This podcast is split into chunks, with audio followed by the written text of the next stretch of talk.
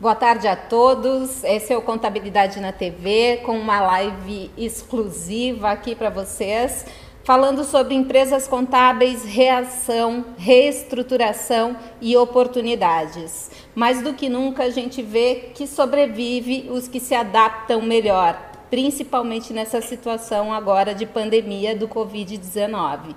Eu estou aqui com Pedro Melo, da Open Leaders, Arnaldo dos Santos Júnior, empresário contábil da Confiare, e Ellington Marçal, diretor de tecnologia e marketing da SCI Sistemas Contábeis. Tudo bem? Sejam bem-vindos.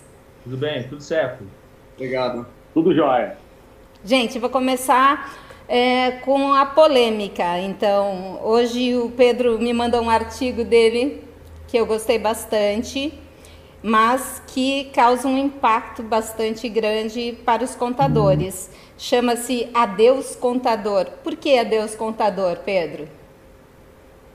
Olha, Magda, é, o título também tem que lembrar que o texto depois ele explica por que o adeus contador, né? Mas uh, eu diria que tem dois tipos de adeus, né? Você tem um, o adeus ao contador Uh, provavelmente o, o, aquele contador menor, né, que está fazendo as mesmas coisas do mesmo jeito há décadas e, e não está se renovando, não está investindo em tecnologia, não está é, né, se, se atualizando. Na TV com uma live. Foi tu, Wellington? Eu, desculpa. tá bom. Pode ah, seguir, Pedro. E depois tem esse o adeus contador também, uh, para esses serviços tradicionais de contabilidade, que eu acho que aí tem uma outra oportunidade, um grande oceano azul, que é você começar a fazer algo além da contabilidade. Uh, que a gente vê é uma, uma oportunidade gigante de oferecer serviços financeiros, uh, serviços de planejamento, de orçamento, ou seja, uh, tudo aquilo que o empresário brasileiro, a empresária brasileira de pequeno, médio porte, não tem normalmente. É um serviço que os contadores poderiam oferecer também uh, para seus clientes. Uh, o que eu vejo assim é, é, um mercado gigantesco de pequenos e médios que precisam de ajuda, precisam de um serviço mais qualificado, mas eles não têm isso à disposição.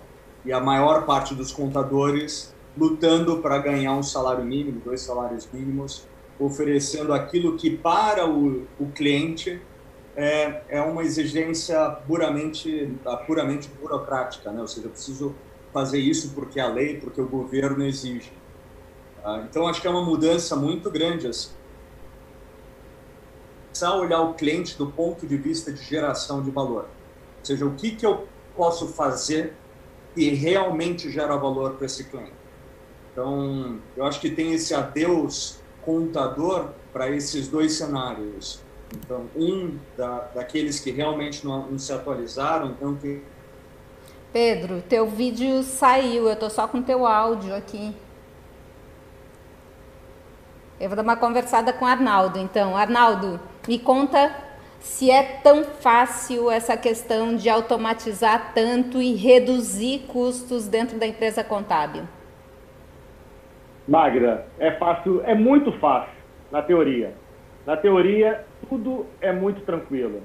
A gente na Confiare teve uma experiência muito ruim em colocar o nosso software contábil na, na, na web. Tivemos que voltar um mês, no mês seguinte, porque parou tudo. Porque quando você tem uma empresa que trabalha somente com prestador de serviço, fica muito mais tranquilo. Eu tenho amigos que fizeram isso até com software é, de menor qualidade do que o que eu uso e está funcionando perfeitamente. E também, assim, é, quando você é, simplifica muito as ações, é, as pessoas falando, parece que, que, é muito fácil você desestruturar, é, é, criar uma nova, uma nova empresa contábil porque as empresas contábeis, normalmente, elas vivem de uma herança. É de pai para filho, de avô para neto.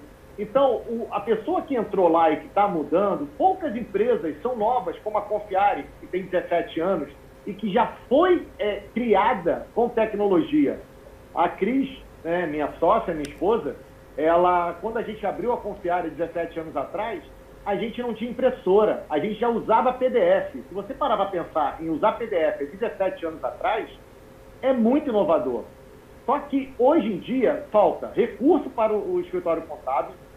É que, como eu fui presidente do SESCOM do Rio de Janeiro, eu conheci vários empresários contábeis bons, com estrutura, mas a maioria, infelizmente, tem muito pouca estrutura. Ele trabalha um mês para cobrir despesa, para poder é, viver o outro mês, uma coisa muito comum do empresário brasileiro. Por isso o pânico do nosso, nosso cliente, dos empresários, que eles não têm fluxo de caixa para três, seis, um ano, infelizmente. Agora, eu concordo plenamente com o Pedro, né, e o Pedro já fez, fez palestra aqui no Rio de Janeiro, eu já fiz o curso do Open e utilizo dentro da Confiare, é uma ferramenta fantástica que você tem que mudar o mindset, que você tem que fazer. E agora foi feito na marra. Agora chegou na paulada. Então, assim, quem achava que não dava para trabalhar home office, está trabalhando. Eu levanto minha mão aqui, ó. Eu sempre defendi que eu falei, cara, eu não tenho é, consciência de trabalhar home office. Eu nunca consegui trabalhar home office. E hoje eu estou trabalhando. Por que será, né? Às vezes não vai no amor, vai na dor, né, Pedro? E aí você, é, é, é, o que eu penso do, do, do, dos colegas empresários contábeis que estão assistindo a gente, é, que são meus amigos também, é que a gente precisa sim investir em tecnologia. Porque se a gente não investir em tecnologia, aí esse escritório vai morrer, sem dúvida. Porque hoje, se você parar para pensar, você não contrata mais um profissional porque ele sabe contabilidade. Você contrata o profissional pelo caráter dele e também pela facilidade dele usar os sistemas contábeis. E outros mais. Integração com o software financeiro do cliente, parametrização do software do cliente. Isso tudo é produto para a gente vender para o cliente. Ou você acha que vai fazer isso de graça? Isso não é contabilidade. Parametrizar o software do cliente, parametrizar o software financeiro do seu cliente. Isso é consultoria. Então vai de encontro com o que o Pedro sempre, sempre falou que é vender novas coisas, vender o BPO financeiro, sim, na Confiar a gente já está fazendo. Então, inovar, fazer coisas diferentes. Na Confiar a gente, é, eu falo lá para o pessoal que a gente tem que criar produto novo todo dia. E eu tenho umas ideias meio doidas e vendo essas ideias, e o pessoal está tá comprando a ideia. Então, é, eu não acho que o contador vai morrer, tá? É, é vou defender essa bandeira aí, porque o contador antigo já morreu. Esse cara já morreu. Ele está no UTI porque ainda tem oxigênio. Quando acabar o oxigênio do, do, da UTI, ele acabou. Então esses caras estão marcando passo na, na, na areia. Somente. Eles estão com os dias contados. Não, já acabou. Agora, tem muita gente boa, tem muito empresário contábil bom. Eu conheço vários que estão investindo em tecnologia, investindo em pessoas essa é a minha, é minha, minha posição, Magno. Eu acho que é, esse é o meu pensamento é, com relação a, a, a, tudo isso. Wellington, quer se manifestar, manifestar também? Sim. Bom, eu, eu sou um pouco mais crítico com relação a isso. Eu também concordo com o Arnaldo, a profissão contador não vai acabar. É, eu entendo que o que o Pedro fala. Pedro está sem áudio. Tá sem áudio aí, Pedro. Que a, eu concordo com. Eu sei que o título, né? O título é impactante e faz as pessoas quererem ler o resto, né? E ali diz, basicamente, o que a gente pensa também, né? É, acho que nenhuma profissão vai acabar com, com, assim, profissões técnicas desse tipo vão acabar com, com a tecnologia. O que existe é o seguinte: a tecnologia ela está em plena evolução o que nós conhecemos hoje, o que nós sabemos hoje, daqui a pouco vai estar ultrapassado. Né? Nós estamos evoluindo muito rapidamente ainda no mundo tecnológico. Então, é, é, pode ver o que aconteceu nos últimos anos, nos últimos 20 anos. Aí, é impressionante a mudança tecnológica, né? Equipamentos duraram 4, 5 anos no máximo, já foram descartados, enfim. É, tudo isso que a tecnologia ela vive, não vive para ela mesma, ela vive para as profissões, né? Não existe tecnologia. O que tu é? Eu sou da área de tecnologia. Mas o que, que é? Eu sou da área de tecnologia. Não, é da tecnologia voltado para alguma outra área. Né? No meu caso, eu sou da área de tecnologia voltado para contador. Mas assim, ó, eu acho que o grande problema da tecnologia de gestão para empresas contábeis, que é o que eu conheço, é o amadorismo. Tá? É querer fazer de qualquer jeito, é, querer fazer algo que é muito complexo, né? algo que é muito. que envolve muita coisa, uh, por, por valor de produto de prateleira de supermercado. Entendeu? Esse é o problema. O problema, assim, ó, o software, é, quando a gente transforma um software em commodities, quando a gente transforma um software em algo muito barato, a gente é, até vende, até vende bastante isso. Mas no dia a dia, o contador, quando ele precisa das coisas, ele acaba é, pagando um preço muito alto por isso. Por, por esse amadorismo, por não ter consultoria. É lógico, ele paga 500 reais por mês para ter um sistema gigantesco desse de tributação, de folha de pagamento, contabilidade, patrimônio, LALUR, protocolo, tarefas e blá blá blá blá. Né? O cara tem lá 20 programas e ele usa três, na verdade: folha de pagamento, contabilidade e fiscal. Né? Todo mundo quer, quer ter tudo, mas ninguém usa na sua plenitude. Né? Por quê? Porque isso exige. Exige consultoria, né? é caro, né? então não tem como fazer milagre. Não tem como fazer milagre. Mas é aquela coisa. Eu faço de conta que eu pago, né? E o outro lá faz de conta que serve, né? E presta o serviço. E vira vira isso aí, né? Então assim, ó, eu acredito tanto na tecnologia, que é a minha profissão, mas eu invisto muito em tecnologia de autoatendimento e robotização desde 2005, quando nós lançamos as nossas primeiras ferramentas de autoatendimento. E de lá para cá, eu venho sempre falando para a rede de clientes da SCI, eu venho dizendo, pessoal, vamos usar tecnologia web, vamos fazer autoatendimento, vamos fazer o cliente entrar num site bonito com a tua logomarca, né? E ele lá é, visualizar os serviços que você disponibiliza para ele.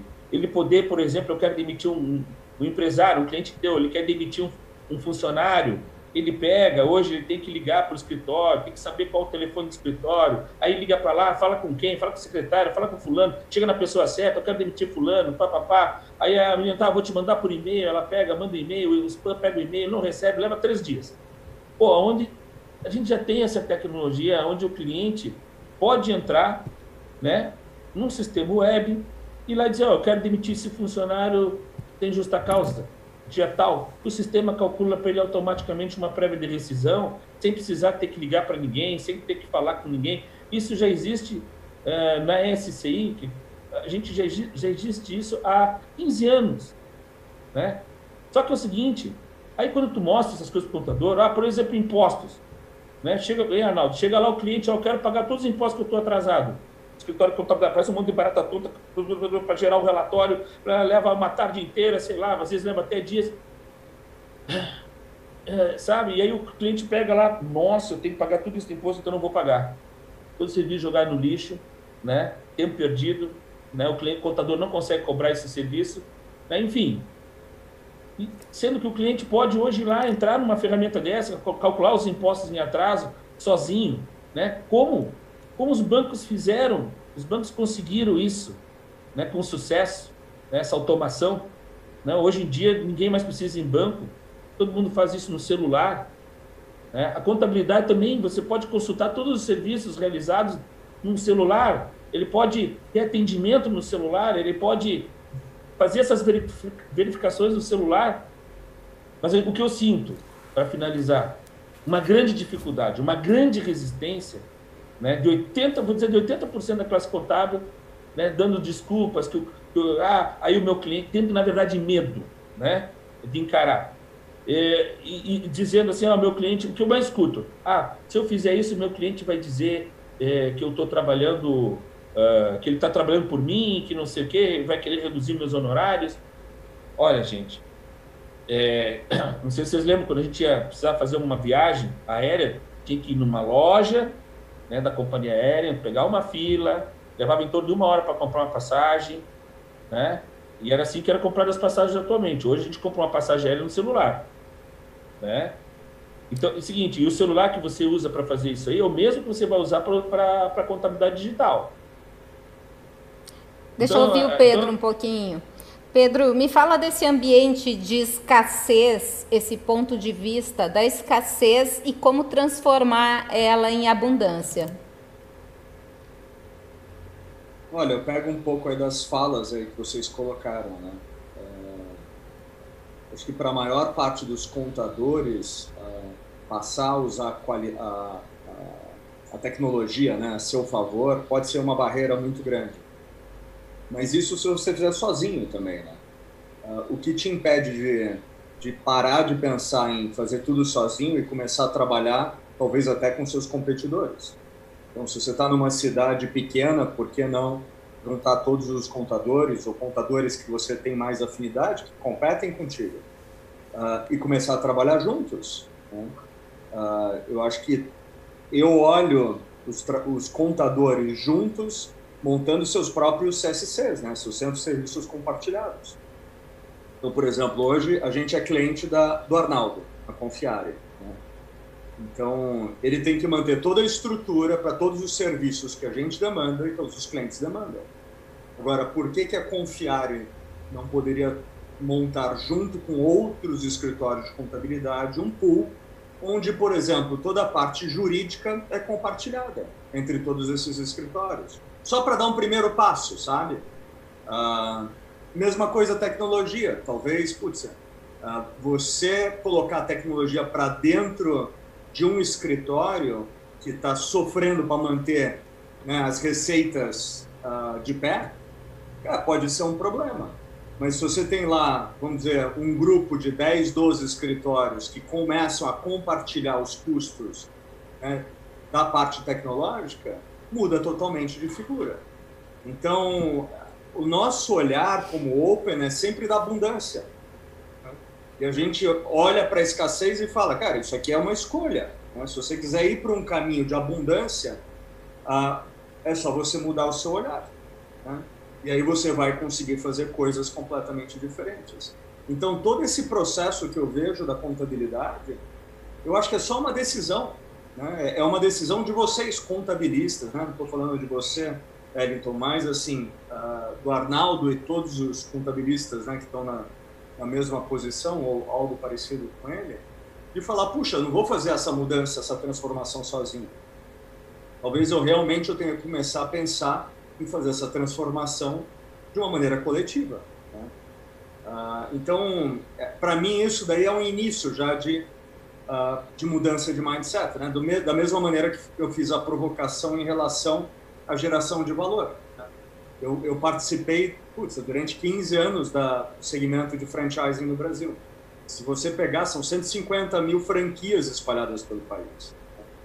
E 150 mil franquias que talvez 1% desses franqueados gostem e saibam gerar, né, gerir a parte financeira, administrativa, bem o resto, cara, é um sacrifício, né? Fazer o, a parte financeira, a parte administrativa, contratações, fluxo de caixa, etc. Que é o que a gente fala até no artigo, né? metade do, da população brasileira tem um perfil comportamental de influência, ou seja, somos extremamente comunicativos, acolhedores, simpáticos, alegres, mas isso é conflitante com a tua vontade de sentar e olhar números né, de uma maneira detalhada. Então, para mim, isso é oportunidade, porque 50% da população é assim. Eu olho as contabilidades uh, e olho, por exemplo, só esse segmento de franchising. É, eu passei 15 anos que eu sempre ouvia né, os franqueadores reclamando dos seus franqueados que eles não olhavam os números, que eles não aprendiam finanças, que eles não sabiam analisar uma DRE, e passavam 10, 15 anos ensinando franqueados a fazer isso e não conseguiam. Aí eu olho pro, pro contador e falo, putz, mas se o contador começa a fazer isso pro franqueado, aí sim talvez ele tenha uma geração de valor gigantesca. Né? Então, aí eu estou dando só dois exemplos né, de sair de escassez para abundância. Você sair de um serviço onde a percepção de valor é muito baixa, então há escassez, e aí você tem um problema nesse mesmo cliente. que ninguém está resolvendo e que se você entregar um outro serviço para ele, você vai para abundância. Pega, por exemplo, talvez aí os contadores todos nesse momento. Né? Vou dar um outro exemplo. Tem, uma, tem, um amigo meu que tem uma empresa que é um software de gestão financeira. Né? E nasceu no meio das franquias e cresceu nos últimos três anos. Chama Finanças 360. E a gente estava discutindo semana passada uh, justamente sobre a crise, né? junto com outros multifranqueados. Ele é multifranqueado do Boticário. E dentro desse Finanças 360, eles têm lá provavelmente uns 80% dos franqueados do Boticário. E aí ele falando né, das, das ações que ele, que ele teve para ajudar os seus clientes nesse início de, de crise. Ele falou, puxa, olha, na largada a gente já deu 10% né, de desconto para todos os clientes. Aí a gente perguntou, mas e aí, funcionou? Ele falou, olha, tá todo mundo me ligando aqui pedindo 30, 50, 100%. Eu falei, cara, você não está olhando para o teu cliente, né? Tudo bem, você fez uma coisa que a intenção é boa, mas não resolve o problema. Aí eu pergunto para você, você tem lá 4 mil clientes que você tem todos os dados financeiros. Todos, todos os números. Aluguel, é, IPTU, mercadoria, folha de pagamento, tá tudo lá. Se você pegar esses 10%, que dá mais ou menos uma conta de 80 mil reais mensais, e você, em vez de dar o desconto, você contratar 10 ou 20 consultores financeiros para mergulharem nos dados desses clientes e começar a ver, putz, qual que é a minha curva normal aqui, né? Quais são aqueles 15% que não vão sobreviver? Porque já estava com caixa apertado, estava alavancado. Aqui, vocês vão dar consultoria para, putz, como é que eu faço para minimizar as perdas? Depois, os outros 15% que estão bem, putz, como é que eu faço para vocês ficarem ainda melhor nesse período, a tirar proveito desse período? Porque tem sempre gente que vai ganhar, né? Numa crise como essa os bilionários estão comprando um monte de ações a preço de banana. Né? E aí tem um meio aqui que, puxa, se você mergulhar e trabalhar com eles, né, e, e começar a ver, puxa, quais são as coisas que vocês podem indicar para eles, baseado nos números deles, que pode melhorar a situação para eles e dar esse suporte. Como é que você acha que o cliente vai se sentir? Você acha que vai, vai ver valor naqueles 10% ou vai ver valor num consultor financeiro sabe? Que liga para ele ativamente, fala, olha, estou vendo esses números XYZ, se você mexer um pouco no fluxo aqui, a, alongar um pouco essa dívida, a gente consegue passar esses 90 dias já mais tranquilo. Isso é geração de valor, né? Isso é sair de escassez para abundância. Moral da história, isso foi quinta-feira passada, desligou. Quinta-feira agora vai para o ar esse programa de começar a levar para os clientes uma consultoria financeira. E sabe quanto que ele teve que desembolsar? Claro. Porque os consultores que estão entrando estão felizes da vida que estão ajudando essas pequenas empresas, esses pequenos empresários, e com certeza vão fidelizar muitos deles como clientes depois. Então, estou dando assim três exemplos só de do que é sair do pensamento de escassez para abundância. Né? Então, escassez para abundância é colocar o cliente realmente no centro das atenções, entender, putz, o que ele precisa, não o que a gente acha que ele seria bom para ele. E segundo, fazer junto. Cara, eu, eu né, desde, do, desde da, da, palestra que eu dei lá no Rio de Janeiro, né, que o Arnaldo convidou, né, lembra, Arnaldo? Eu falei, olhem para o lado. É, vocês acham que vocês são competidores aqui? Ninguém é competidor de ninguém. Pelo contrário, talvez vocês sejam seus maiores aliados. Se vocês se juntarem e começarem a se organizar, cara, vocês têm uma chance de fazer uma grande virada. Mas sozinho é quase impossível. É quase como ver aquele filme lá do. Uh, como é que era o nome do filme? O Gladiador. Uh, lembra do Gladiador? Sim. Quando ele, ele é jogado lá na, na arena, com, tem leão, tem tudo, né? Aí todo mundo morria. E por que, que todo mundo morria antes? Porque estava todo mundo querendo, cada um, cada um pegar o seu pedaço e, e, e garantir a sua sobrevivência. E aí ele chega lá e fala: gente, sozinhos vamos todos morrer. Vem comigo, vamos se juntar. E aí o que acontece? Eles juntos, eles vencem. Então, aonde há escassez, há abundância. Aonde há luz, há a noite, aonde, uh, aonde há a vida, há a morte. Cara, a gente vive no mundo dual. Então, é só você querer olhar para essa abundância, ela vai aparecer. Arnaldo, me conta um pouquinho do que, que a, a está passando e como é que vocês estão agindo para se, se adaptar com relação a essa crise e se você vê algumas oportunidades em meio a tudo isso. Magda, deixa eu, eu só complementar um pouco do que o Pedro falou. Okay. É, quando eu assumi o Sescom lá em janeiro de 2018, Pedro, o meu grande objetivo era criar isso, criar um grupo de empresários contábeis que pudessem juntos construir uma, uma imagem melhor, principalmente do Rio de Janeiro. Porque é, quando eu comecei a, a, rodar o Brasil, vinha a, a sensação de que o Rio de Janeiro prestava um serviço ruim, principalmente de contabilidade. Isso eu consegui na época. A nossa diretoria lá fez um trabalho tão bacana, a gente se uniu e foi criado alguns, foram criados alguns grupos. Infelizmente, quando eu a, acabou a minha gestão, é, eu acabei mantendo os grupos que eu consegui construir, mas que eu não consegui ampliar para todo o Rio de Janeiro. Né? Então, esse grupo, a gente tem, por exemplo, quatro, quatro empresas contábeis, que eu não vou falar o nome porque em função eu não pedir autorização para eles, e que tudo a gente compartilha. Ideias, é, até compra de alguma coisa, mas indo na linha, isso já desde o Sescom, há quatro anos atrás. Então são, são empresas que não são concorrentes. Além desses quatro, né, a Confiar essas, essas três empresas, todo mundo me procura, porque como eu fui presidente do Sescom tinha essa linha, todo mundo me procura para tirar dúvida, para solicitar coisas, até em função do G-Click ter nascido dentro da Confiare, que é a empresa de, de gestão de processos da, da, minha esposa, da Cris, todo mundo é, é, conheceu a Confiare também em função disso. Então, compartilhar as coisas, trocar ideias. Quantos contadores, Pedro, visitaram a Confiare para entender como é que a gente trabalha, porque lá a gente trabalha com processo 100%. E aí eu vou na pergunta da Magda. Como é que a gente fez, Magda? Aonde foi o maior desafio nosso da Confiare? Primeiro, que o nosso software não é web. Né? Infelizmente, a gente tentou e estava aí, no, no, estávamos começando a fazer um, um trabalho para voltar a, a, ser web. Infelizmente veio isso que é, pegou a gente, mas a gente conseguiu fazer um plano B, mas agora a gente sabe que tem que voltar para o plano A. Vai, vai ser na dor, né? E o que, que a gente fez? Alguns profissionais conseguem trabalhar de casa porque tem estrutura, tem, tem um computador, Outros profissionais não conseguem, eles levaram um equipamento extra da Confiare para casa, só que todo mundo está acessando o servidor dentro da Confiare.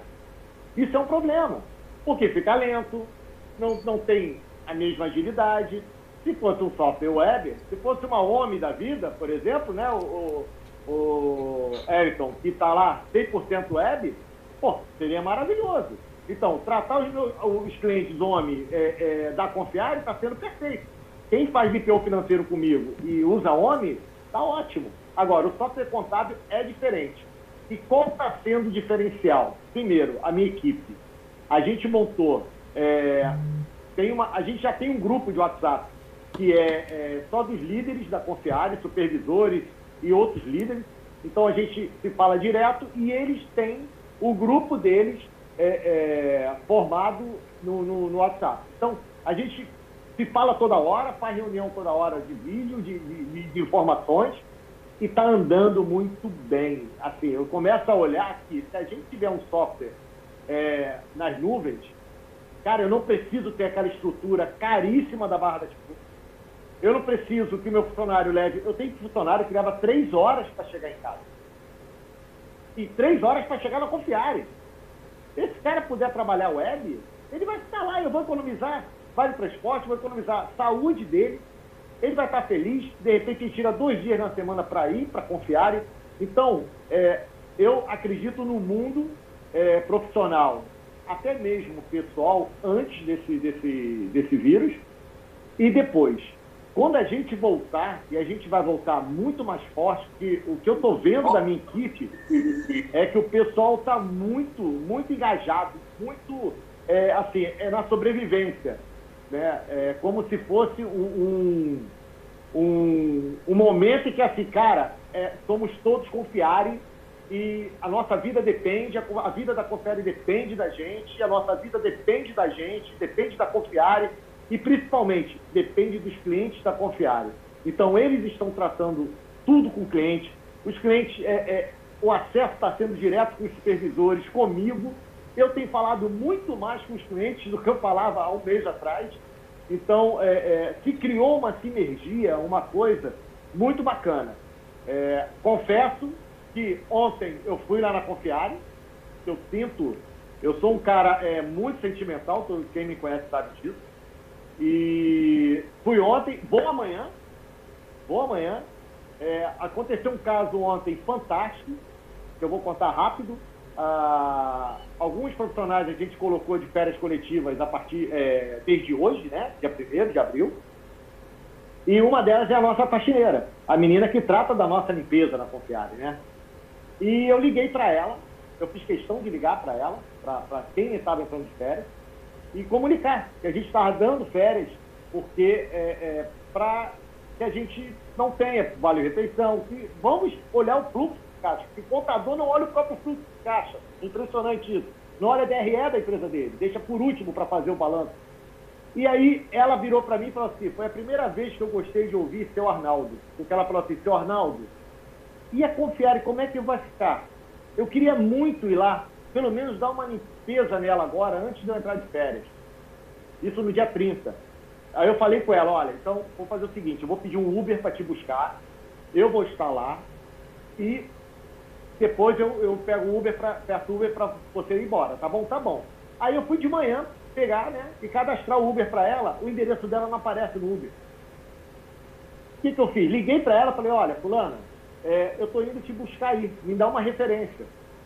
Peguei meu carro, fui buscar ela em casa, fiquei com ela na Confiere, ela deu uma limpeza na Confiere toda, voltei, deixei ela em casa e falei assim, cara, é, isso não existe, gente.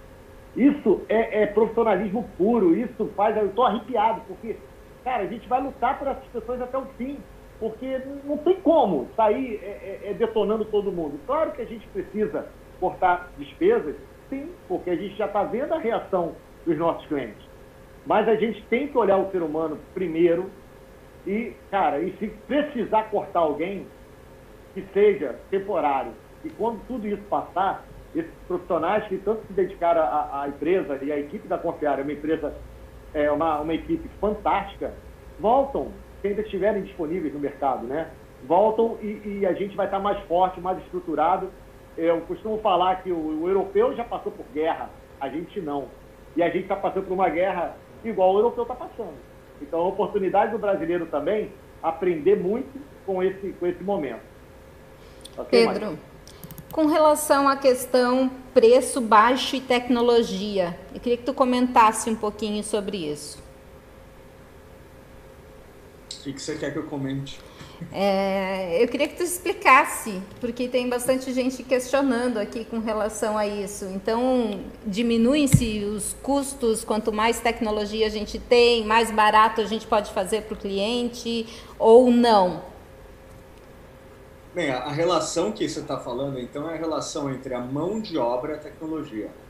Pode ser. Porque quando a gente tem algum negócio que ele depende uh, essencialmente de mão de obra, e essa mão de obra pode ser substituída por máquinas, você vai ter um impacto entre, no preço.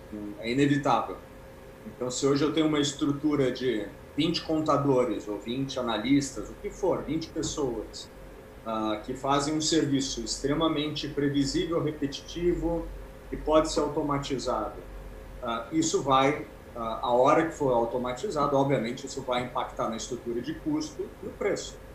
Né, no artigo eu dei o exemplo de outro amigo meu, que é multifranqueado da, do Boticário, tem 22 lojas, e ele gastava, ele tinha uma, um, um, custo mensal de 35 mil reais uh, com a contabilidade dessas 22 lojas.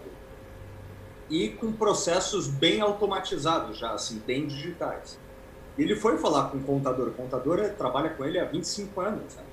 E ele falou com o contador, falou assim, fulano, é, já é tudo troca de, de arquivo, né? Ou seja, tudo que a gente faz já é eletrônico. Como é que a gente pode fazer para a gente automatizar o que falta e passar para uma contabilidade toda eletrônica e com isso você baixar o custo para mim. Uh, o contador dele foi relutante, não é, e não é um, um contador assim uh, de baixo custo né, ou, ou, de pequenas empresas. Está falando de uma operação que fatura algumas dezenas de milhões aí por ano. E uh, com essa relutância ele acabou indo para o Finanças 360 e falou, puxa, não dá para a gente fazer um, um, protótipo aí de um contábil uh, 360? E o Henrique, né, que é um dos fundadores, falou assim, bem, vamos experimentar. Né? E começou. Começou a fazer o, esse protótipo. Uh, ele implementou, achou que ia manter, ter que manter a contabilidade em paralelo durante três, quatro, cinco meses. E o que aconteceu é, no primeiro dia, quando ele fechou a contabilidade, estava tudo fechado, tudo batido. E aí ele baixou a contabilidade, o custo contábil dele de 35 mil reais para 13.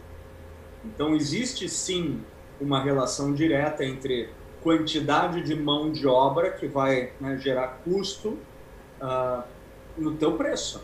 Né? E se você puder automatizar boa parte disso, com certeza o seu preço vai ficar menor.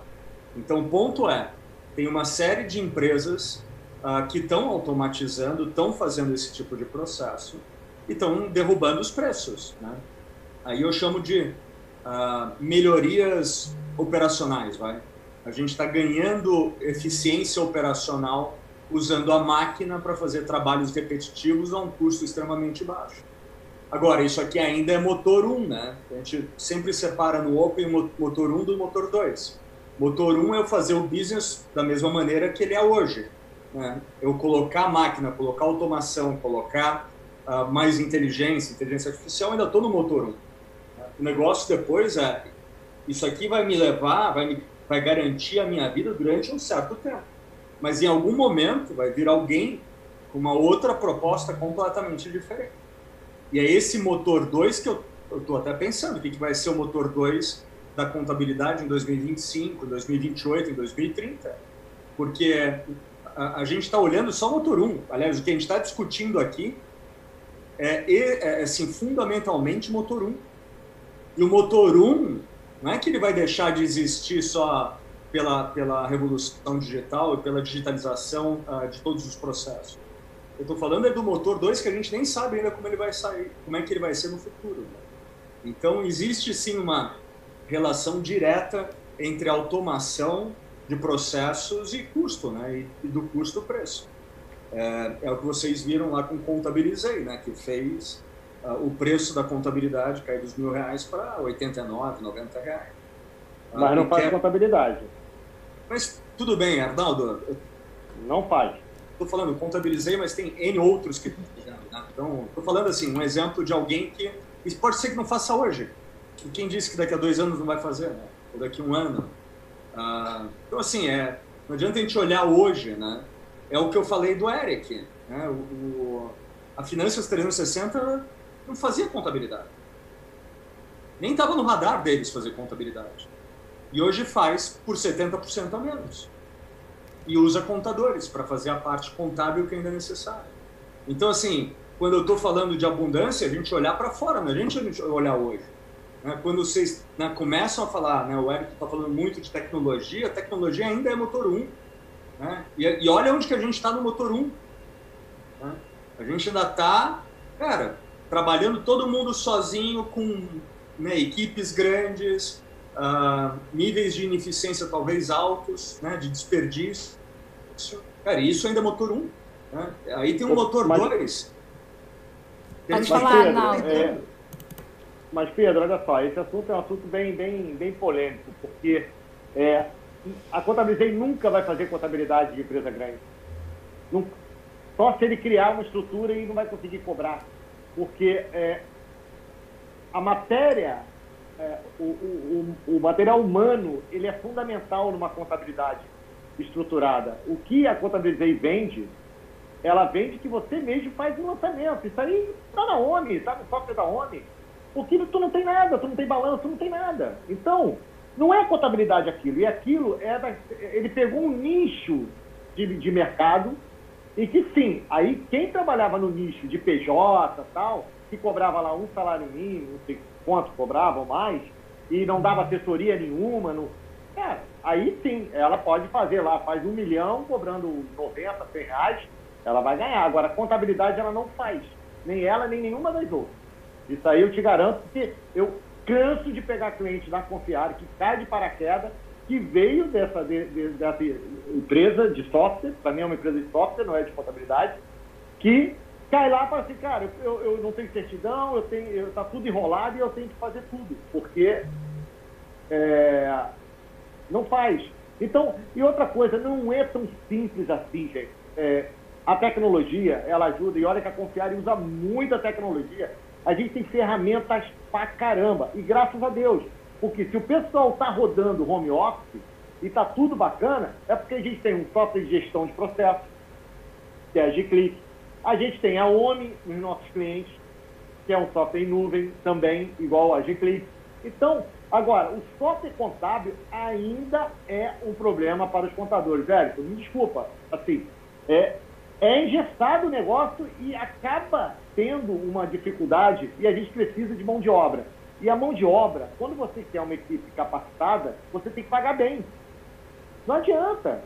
O meu supervisor na Confere ganha bem. Os caras trabalham bem, então ganham bem. Aí eu ponho uma empresa de tecnologia para fazer, dizer que faz contabilidade por 90 reais, cara, não paga nem o almoço, cara. É, é, é, complicado. Esse assunto é um assunto bem polêmico. Eu acho que vale uma live aí nova embaixo, para a gente debater aí. Eu ainda tenho a raiz do presidente Sescon ainda. Não sou só empresário contábil, não. Olha, é isso aí, Arnaldo... Ellington. Eu queria que tu se manifestasse também com relação a isso. Ah, sim, ó. É, para mim isso é, é tão claro, tão transparente, né? Já, já, já estudei muito isso. Primeiro, primeiro discordo do Arnaldo, não é uma empresa de software, é um escritório de contabilidade, tá? Não é uma empresa de software. É, e ela é um, ela, ela atinge um nicho de mercado, um, um, um, nicho de mercado que aceita esse tipo de coisa. É, eu tenho concorrentes e que é mais barato do que eu, tenho concorrentes mais caros do que eu. É mercado. Você, existem carros né, de 20, de 25 mil reais, existem carros de 2 milhões e meio de reais. Os dois têm quatro rodas, os dois têm uma direção, os dois tu vai de São Paulo ao Rio de Janeiro. Né? Questão de gosto também. Tem, tem, tem, toda a questão, os softwares são muito diferentes uns dos outros. Você não pode balizar tudo igual. Tá? Todos os sistemas contábeis que existem no Brasil são muito diferentes dos. Quem diz que sistema contábil é tudo igual é porque não conhece, é porque não sabe, e isso até é uma ofensa para quem é dono das empresas de software. Então você está dizendo que é, um está copiando o outro, não é. Né? Eu, eu provo isso. Se a gente pegar uma, se eu pegar 10 programadores e botar numa sala e dizer para eles fazerem assim, ó, vocês me fazem, cada um faz uma calculadora, faz uma calculadora com quatro operações. Né? Somar, dividir, multiplicar. Põe quatro programadores para fazer. Se eles não colarem um do outro, eles vão fazer dez calculadoras diferentes. Tá? Eu estou falando uma coisa simples. Ah, como é que vão ser essas calculadoras diferentes? Ah, uma vai ser preto e branco, outra vai ser colorida, o outro cara vai fazer uma linha de programação, outro ter que fazer mil linhas de programação, o outro vai calcular, um vai calcular certo, outro vai calcular errado né? Enfim, né? Então assim, ó, é, imagina um sistema contábil, é completamente diferente um do outro. Você também não pode querer comparar um sistema contábil, uma uma complexidade, um volume de dados gigante, um sistema, um Word, por exemplo, um editor de textos, né? ou um sistema financeiro para pequenas empresas. Né? Um sistema de contabilidade trabalha Primeiro que ele é multiempresa. Ele não faz o trabalho de uma empresa, ele faz um trabalho multiempresa. A contabilidade tem mil clientes, são mil CNPJs. Se você pegar isso aí, quantos tem, sei lá, pode ter 25, 30 mil vidas na folha de pagamento, né? A cada um, um cliente pode ter, eu, a gente tem clientes que tem 300 mil notas por mês de entrada, né? para importar essas notas de saídas. Então, o volume de dados é outra coisa. Não dá para comparar sistema contábil com o sistema chiprinho, me desculpa. Então, não, não tem como. Não tem. Eu não estou falando desse aí. Eu estou falando de sistema contábil de qualquer empresa de software. É outro nível, é outro negócio. É um sistema de grande volume de dados, grande processamento, tá? Então, assim, ó, isso que vocês falaram aí é um debate, realmente concordo, é um debate que pode levar horas e pode discutir isso aqui até meia-noite, porque é, é, é, tudo muito diferente e, e é tudo muito, é, como é eu vou dizer, muito técnico, tem muita coisa envolvida. A gente não pode simplificar uma coisa tão complexa assim. Ah, cara, o nível de, de, de, de tributação é gigantesco, né? Quando se fala de contabilidade de verdade, de empresas né? Ah, vou trabalhar com escolas, por exemplo, universidades. A folha de pagamento de universidade é diferente de uma, uma folha de pagamento, por exemplo, de uma mecânica. Né? Completamente diferente. Existe uma legislação trabalhista é, complexa, gigantesca. Ah, empresas de software é um tipo. Uma empresa de software em Blumenau é diferente de uma empresa é, de software em São Paulo, porque lá o sindicato tem um monte de outras coisas que não tem aqui em Blumenau, por exemplo. Entendeu? A folha de pagamento de uma empresa de software em Santa Catarina é diferente de São Paulo. Número de horas trabalhadas, adicionais, vantagens, desvantagens. Cara, não é tão simples assim. Essas empresas que trabalham com. Se você quer ser uma empresa de alta produtividade contábil, não pode ser, sair fazendo como milhares tem. É só botar no Google para ver que tem mais de mil empresas é, se dizem contabilidade online. Uma loucura total. Não, tô, não tem nem estudo para isso. O cara pensa que pode fazer isso de qualquer jeito, aí vem o amadorismo de novo.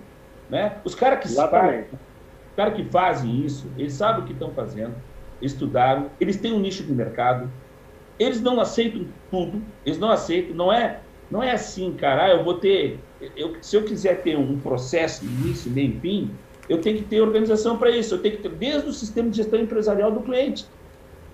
Tá? Então, por exemplo, ah, o cara que se trabalhar numa contabilidade online vai ter que usar aquele sistema de gestão empresarial que aqueles caras adotaram para ter essa mecânica, esse automatismo. Não é assim, ó. Tu não consegue fazer contabilidade online com grande produtividade, tu tendo um cliente usando SAP, outro usando o SAP, outro usando o Conta Azul, outro usando o OMI, outro usando o Nibo. Tu não consegue, porque você não vai ter processo. Cada software desse gera as coisas diferentes, entrega, integram de forma diferente. Esses caras são espertos, eles estudam. Eles, quando eles decidem fazer uma contabilidade online, eles já chegam lá para o cliente e dão, cara, tu quer trabalhar assim, tu quer isso, tu quer aquilo, a regra é essa, é essa, é essa, vai ter que ter um sistema de gestão empresarial que é esse aqui, papapá. Entendeu? Eu tenho, por exemplo, Ué, eu, tenho, eu, eu, tenho, um cliente, por exemplo, oi. Eu quero, eu, eu vou considerar essa empresa como contabilidade se ela apurar um ICMS do Rio de Janeiro online e se ela fizer um lucro real online. Aí eu considero ela uma empresa de contabilidade. Fazer PJ, Simples Nacional e GTF de Prolabore, uhum. é, assim, ó, existe... mim não é contabilidade. Eu acho que para mim, é, uma contabilidade digital, para mim, é uma contabilidade onde uh, existe um, um, certo nível de informatização né, aceitável. Por exemplo, do cliente ter a comunicação dele, por exemplo, pela internet, né? Ele poder é, jogar os documentos dele para processar via web, ter, ter essa coisa mais digital. Agora, existem várias formas de fazer, né? E, e, e esse assunto também, ele, ele, é longo, ele não é assim tão simplista. Porque a contabilidade digital, ela, ela se divide também entre autoatendimento e a parte de dados, né? A parte de dados é grande volume de dados. Como é que vai entrar isso no teu sistema? Ok? Porque ele é gerado o trabalho no escritório de contabilidade, tem, o cara tem lá uma mecânica. O cara vai ter um sistema. Esse negócio também de tu querer obrigar o teu cliente a ter o teu sistema de gestão empresarial é complexo também. Porque se tu tem um cliente, tu tem clientes de tipos diferentes aí na, na Confiare, ou é todo mundo é clínica, ou tu ah, faz, dá para vários graças tipos. a Deus eu, Graças a Deus eu nunca lixei. Pois é. Mas, por exemplo, tinha colegas do Sescom que uhum. é, falavam, não, eu só trabalho com prestação de serviço, eu só trabalho com PJ opção. Mas assim, que, me diz dois, três tipos de empresas que tem. Pô, eu tenho distribuidora de tintas. Distribuidora de tintas. Tenho varejo de tintas. Ah, não. Esquece, vamos, vamos, faz um outro aí. Sai, sai da cinta. Tá, não, mas é mais complexo do que isso. Ô, Elton, você ter, imagina quanto tipo de pincel Existe. É, eu sei, cara. Mas eu tô, falando na, na, no, no quanto complexo é o negócio. Eu okay, tenho importadores então... de, de massa italiana, vinho italiano, tudo. E aí? Tu tem, tu tem uma empresa, tu tem cliente na área de Esse software faz todos os cálculos do imposto de importação? Esse aí? O, o contabilidade online? Não faz, cara. Ah, aí não assim, é contabilidade, Arnaldo, não é. Arnaldo, Arnaldo eu estou é querendo complementar o meu pensamento. Seguinte, você tem, eu estou fazendo, você é um empresário contábil, eu preciso de uma informação tua. Você tem empresa distribuidora de tintas. Qual é o outro nicho que tem? Uma empresa, empresa prestadora de serviço, por exemplo, tem também? Ah, tem vários. Advogados. Advogados, tá. Então é seguinte... Eu tenho um cliente de advogado que tem 500 advogados associados. Será pois que é. o software calcula rápido esse, esse, esse, ah, essa distribuição ah, de lucro proporcional vamos, vamos ao trabalho dele no mês? Não, não é fácil, né, deixa, deixa eu complementar. Não é fácil. Você trabalha, você tem vários nichos de mercado. Vai ser humanamente possível, quer dizer, você querer implementar um sistema só de gestão empresarial nos seus clientes, cara. Primeiro que o teu cliente, ele tem que ter o melhor sistema de gestão empresarial para a empresa dele, não para a tua. Claro, claro. Entendeu? O cara lá de... Mas a gente se adapta ao sistema dele. A gente Lógico. faz a importação ele... de tudo dele. Não, não entra ele... um papel na Confiare. Todo mundo que Mas vai aí, lá isso. É uma forma de trabalho. É uma forma de trabalho. Ele citou a Contabilizei. Contabilizei tem um sistema de gestão empresarial próprio deles. Ou tu entra naquele esquema ou tu não entra. Entendeu? Agora, se o cara não quiser, por que, que vai ser obrigado a usar um sistema de gestão empresarial? Então aquela empresa de contabilidade já não serve para ele. Mas é mercado, serve para muita gente. Claro, é mercado. Claro, claro, Eu chamo isso de mercado. Entendeu? Gente, vamos para as perguntas. Vamos lá. Luciana Rodelo, de São Paulo, pergunta: O Pedro falou que o contador que só faz contabilidade vai morrer. Como assim? Eu não Olha, concordo. Ixi.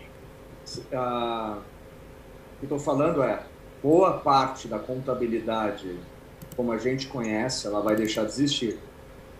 Ah, e aí eu volto para o que o Arnaldo falou, né? Ah, tá bom, que a empresa, né, as médias, as grandes empresas. No Brasil são 35 mil médias e grandes empresas, contra 10 milhões de micro e pequeno. Então, talvez para a média e grande, a contabilidade, né, da maneira como existe, ainda continue durante algum tempo, né? os softwares vão se adaptar, mas como o próprio Wellington falou, uh, tem muita coisa, muitos segmentos de MEI, de PJ, PJ pequena, prestador de serviço, que já está indo para um caminho online. Uh, vocês ficaram debatendo a OMI, uh, eu vi outro dia o Marcelo falando da surpresa dele quando ligou um cliente dentro de um podcast, eu não sei o que ele estava fazendo, acho que uma live, um cliente que tem 700, 700 funcionários. Né? Uh, não é uma empresa pequenininha, né? É uma empresa já de, já de um porte, né?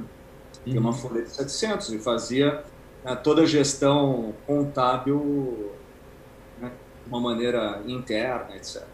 E estava usando o sistema da ONU. Então, o, o, ponto aqui, acho que vocês estão discutindo se é empresa contábil, se não é empresa contábil, é, se vai viver, se não vai viver, não é essa a questão. É, tem um amigo meu que acabou de, Sebrae, acabou de mandar uma mensagem aqui para mim enquanto eu estou falando com vocês. Pingou aqui no meu WhatsApp falando, vocês não estão vendo a disrupção. Né? Vocês não, estou falando assim, o, né, o, segmento contábil, uh, que são esses sinais, é, o que a gente chama de sinais fracos, né? São aquelas coisas que já não são sinais fracos, né? Porque estão lá longe, a gente vai né, ouvindo aquele sinal, ele vai aparecendo, mas quando você vê, o sinal já está forte. Já era, né? Então, pega hoje no sistema financeiro, né, nos bancos, eh, tem uma Radios, que é um novo tipo de banco, totalmente online, totalmente no app, eh, né, do mesmo jeito que a gente tem no Nubank, né, ameaçando os cartões de crédito. E, e, essa é a disrupção, né? Daí você vai falar, putz, o Nubank uh, que está virando agora banco, né? Virou banco também. Mas antes era cartão de crédito, a gente está discutindo, né? Putz, é cartão de crédito ou não é cartão de crédito? É, vai, vai ser banco ou não vai ser banco, né? Vai ser uma fintech ou não é uma fintech? Gente, a disrupção vai acontecer, quer vocês queiram, quer vocês não queiram. Então, assim, respondendo a pessoa que falou, é, os serviços que são altamente repetitivos, previsíveis e, e podem ser automatizados, sim, se ele depender, se ele só vem disso hoje, com mão de obra, ele vai deixar de existir. Muito Talvez bem. em dois, três, quatro anos. Eu acho que tudo isso depende. Eu acho que tem, tem outra, outro fator aí também, são as leis. Né? O governo, o governo aceita ou não. A questão do táxi do Uber, por exemplo. Né? Eu, eu sou um fanzaço do Uber, uso Uber. Né? É, até porque o táxi eu não sei nem onde achar eles. Eu tenho que procurar um ponto de táxi, para mim é uma complexidade gigante. Mas assim, eu, se eu pegar um carro, antes do Uber, pegasse um carro e fosse concorrer com um táxi, eu era. não podia fazer isso. Que o táxi pagava para a prefeitura, taxas, coisa, não podia concorrer com eles. Né? Aí houve uma disrupção não só de tecnologia, mas também de, de, de, de leis, né? né? Pô, se tem um táxi Uber, por que, que eu não posso fazer um táxi de ônibus? Pegar um ônibus, comprar 4, 5, 6 ônibus, começar a andar na cidade, fazer linhas. Não posso. Não posso fazer isso. Né? Então, agora, ah, com relação, eu estou falando isso, trazendo para o mundo da contabilidade, a mesma coisa. É lógico, se o, se o, se o governo, tudo, nós dependemos 100% do governo. Se o, se, o, se o governo mudar as regras do jogo, né, com relação a qualquer situação trabalhista, tributária, contábil, se ele mudar as regras do jogo, ó pessoal, agora vamos fazer nível curandeiro. Não tem mais contabilidade internacional, cada um faz faz lá um despesas e receitas, vamos fazer tudo simplificado para beneficiar automatismo total. Perfeito, concordo 100% contigo e a gente corre esse risco sim, esses pequenos sinais, né? Também, de repente, de uma hora para outra, a gente pode chegar à conclusão que o médico também não é uma grande coisa. Vamos, vamos, ser, vamos todo mundo consultar com um curandeiro. Né? É assim, ó, cara, é lógico que a gente também está a gente está muito ligado às leis, às leis do país, totalmente ligado, né? O advogado também, o direito também, né? Quando se acaba alguma coisa relacionado ao direito, como por exemplo as legislações trabalhistas, foram mexidas em 159 itens da legislação trabalhista, dois, há dois anos atrás, dois, três anos atrás. Caiu, caiu, caiu pra caramba o número de processos. Isso impactou na profissão uh, do advogado, né? Do, do, do, direito trabalhista. É lógico que uma canetada do governo impacta muito também em tudo isso. Né? Hoje existe uma complexidade, as pessoas falam de contabilidade com uma coisa muito simples e trivial. Como é hoje, vou dizer que não é bem assim. Não é bem assim. O que existe é o seguinte: níveis de tributações que, é, que são mais simples e outras mais complexas. Né? Então, assim, a automação, sou super a favor, trabalho com isso. Eu, eu tenho mais de, mais de 100 robôs dentro do meu sistema contábil. Né? Tudo que é, é, tudo que, que, é, que a gente pode automatizar, eu sou a favor. A gente faz isso, a gente trabalha diretamente nisso. A gente tem um software, por exemplo, de, uh, vamos lá, que não é nem tão contábil, mas ele é da área de CNDs, por exemplo. É tudo robô. São 20 computadores trabalhando 24 horas uh, atualizando as CNDs das empresas. Né? Não tem um. Os únicos humanos envolvidos nesse processo são os programadores. E os TIs, né? Quando dá pau no negócio lá, tem que ir lá um TI, verificar o que aconteceu. Sempre vai ter um, um ser humano. Se não tem um ser humano na máquina de escrever, ou motoboy indo para lá para cá, tem mais uma galera trabalhando na, na, na, na, de forma digital, né? programando, desenvolvendo e criando essas coisas. Né? Então, eu sou super a favor da automação. Agora, é, dizer que vai substituir uma profissão, pode ser. Pode ser que vai ter que ter uma canetada do governo, assim, que não vai precisar mais assinar o contador, não vai ter mais responsabilidade, contabilidade a Bangu, talvez, aí, se, aí sim, aí acredito, mas se for para ter uma coisa organizada, com auditoria de, de, de todas as informações, enfim, como existe toda a complexidade hoje, acho complicado. Vamos lá, outra pergunta. Braulino José dos Santos, de São Paulo, ele pergunta para o Pedro: Eu já presto algumas consultorias para pequenas e médias empresas, como custos, formação de preço, planejamento financeiro e tributário. Eu não tenho escritório. O senhor acredita que depois da quarentena este mercado vai requerer de mais profissionais com estas habilidades? Olha, só, só precisa tirar o senhor aí, né?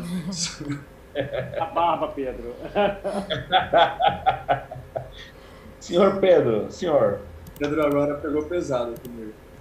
Uh, eu acho que sim, eu acho que tem aí um monte de empresa que já está precisando disso, não depois da quarentena, está precisando disso agora.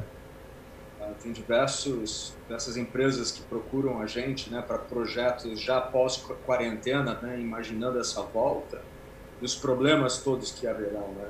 E o que eu tenho falado é começa a resolver esses problemas já, não espera depois. Né?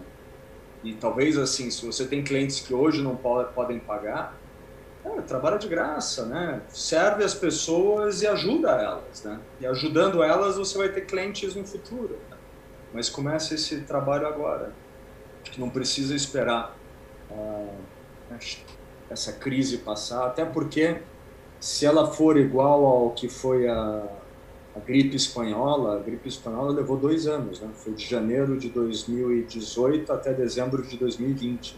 2020 não, 1920. 1918. Pô, agora eu fiquei assustado. dois anos, né? A gripe espanhola foram dois anos. Então. Não vai acabar. É que o Pedro, o Pedro, o Pedro tem informação, por isso que está dizendo que vai acabar o contador. Mas vai acabar também os médicos. Vai ele acabar, é o médico, ele é o dois, médico. Anos de, dois anos dentro de casa sem ninguém trabalhar, vai acabar com o professor, vai acabar com tudo, né, cara? Vamos lá, pergunta é, do Carlos é, Meinhardt. Não, mas ó, você falou dos médicos, né? É, hoje já tem partes da medicina nos Estados Unidos uh, que o Watson ele é responsável por 70% dos diagnósticos. E, Sim, então, assim, é, isso é fato, né? Vai acontecer. Isso é 2020. Se o paciente morrer, ele, culpa, ele vai culpar quem? O, o, a família vai, vai culpar o, o robô? Essa é uma boa cara... pergunta. boa pergunta. Eu não sei quem que vai culpar. Eu estou te falando o que está acontecendo, né? O não, mercado. Não, é... Talvez tenha um mercado de sinistros, né? De, de seguros para isso. Talvez tenha outras coisas. Quem vai culpar? Tem, tem um site de internet, eu não lembro o nome agora aqui. Tu entra no site e ele vai fazendo perguntas para ti. Chega uma hora e diz para ti, não, tu não tem, tu não tem é, o coronavírus, ou você tem a grande possibilidade de ter coronavírus, procure um médico. E agora o governo federal ontem lançou né, um robô, né, um, e vai fazer isso, vai ligar para casa das pessoas, vai fazer as perguntas, conforme tu vai respondendo, ele vai dizer que se tu pode, se tu tá ferrado ou não, né, se tu, se tu tem a possibilidade de estar tá com coronavírus ou não, né, então... Uhum. Vai lá, Magda. Deixa eu só remover aqui. Pronto. Carlos Meinhardt, de Blumenau, pergunta: será que o negócio de contabilidade pode passar por uma transformação onde os menores serão adquiridos por redes maiores que estão mais estruturadas e trabalham com escala, utilizando mais tecnologia? Já está acontecendo. Responder? Posso responder essa? Vai. Isso já está acontecendo, gente. Sim, eu, eu já tive várias é, é, oportunidades de comprar empresas, só que quando o, o cuidado que você tem que ter é para você não trazer lixo para dentro da sua empresa. Porque é. se aquele escritório está tá quebrando, é porque ele trata o cliente, ele tem uma cultura com esse cliente ruim, pode ter certeza. Aí o cara, você compra uma carteira, traz essa clientela para uma cultura do contador antigo, do contador do papel, do guarda-livros. Aí traz para sua empresa totalmente tecnológica. A primeira coisa que esse cara vai falar é o seguinte: eu não recebo nada por e-mail. Ah, não, não vem me publicar documento no, no teu site que eu não vou pegar. Pô, eu vou imprimir papel, você que tem que imprimir e mandar para mim. Então, assim, eu não, eu não consegui comprar carteira de ninguém. Todas que eu avaliei, eu não consegui comprar. E outros amigos também tiveram o mesmo problema e há um risco muito grande. Agora, que há uma tendência, assim, o que, que eu vejo no mercado, até para ajudar esse, esse colega aí, é de incorporar em vez de comprar. Você traz esse cara, vê se ele tem um perfil para ser um, um, gerente, um supervisor de uma área dentro do teu escritório e ele vai, vai receber conforme o, o esse, essa carteira de clientes que ele está trazendo.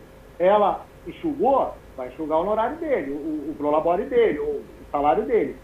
Está evoluindo, a coisa começa a ganhar outra dimensão. Mas isso vai ser uma tendência, porque o pessoal, é, quem não tem sucessão, quem não consegue passar o escritório, vai quebrar. Vai quebrar, infelizmente. Agora, é, só para falar um pouquinho do que o Pedro falou, bem rápido, Magda. Pode ir? O escritório contábil, eles estão sim já mudando. Assim, eu sou um privilegiado, vocês também que frequentam o sistema Penacom, Sescap, Sescom, a gente vê esse movimento dentro do, do, da maioria do Brasil, né? Só que tem muita gente que não frequenta esse meio e que está muito. Eu vou falar do Rio de Janeiro, tá?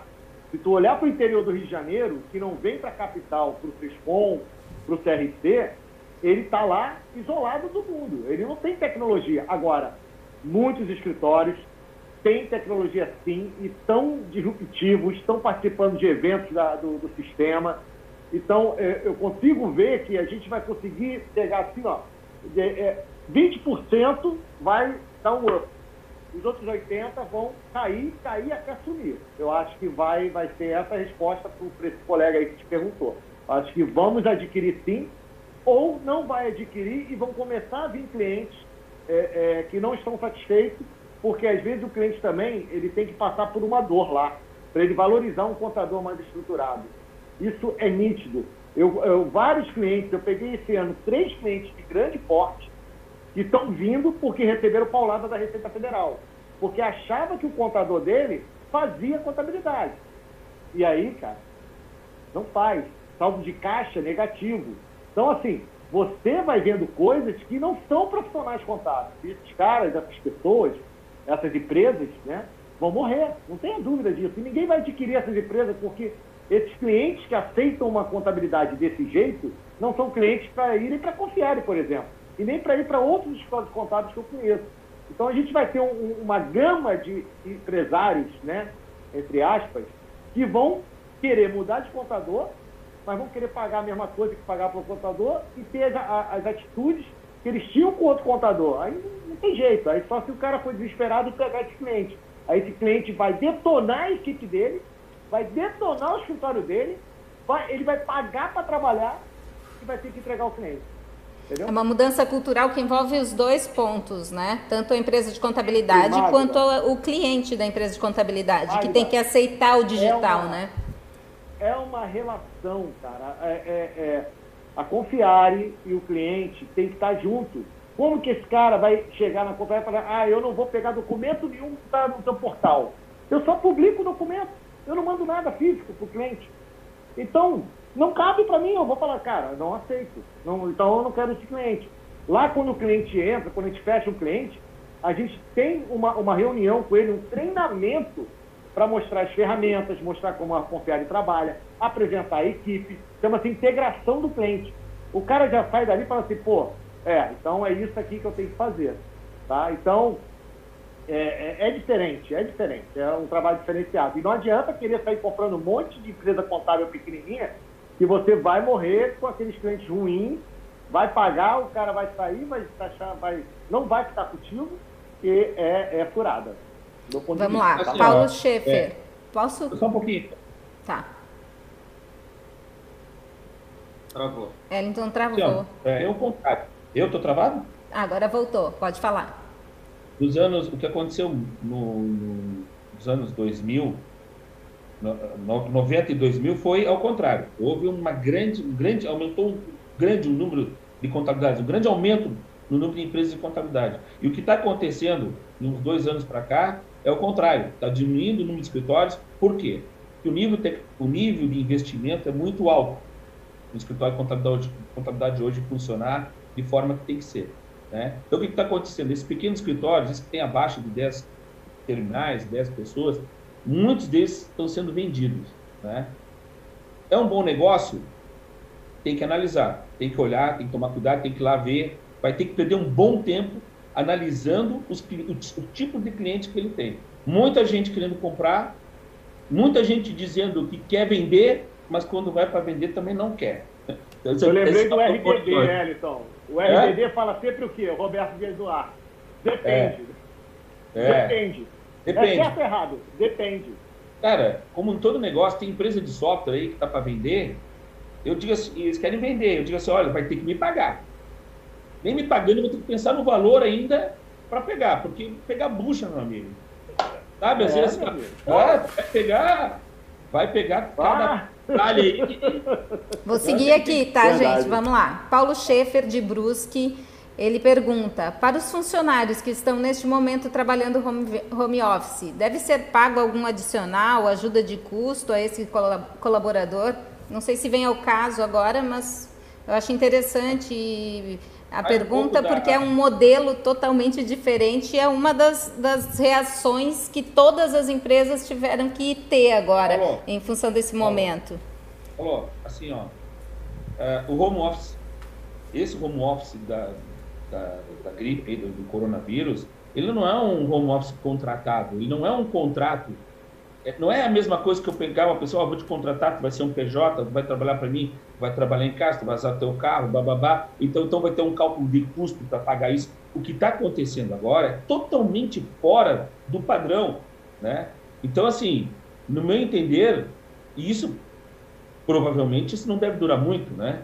Mas a partir do momento que isso é um estado de emergência onde todo mundo vai perder.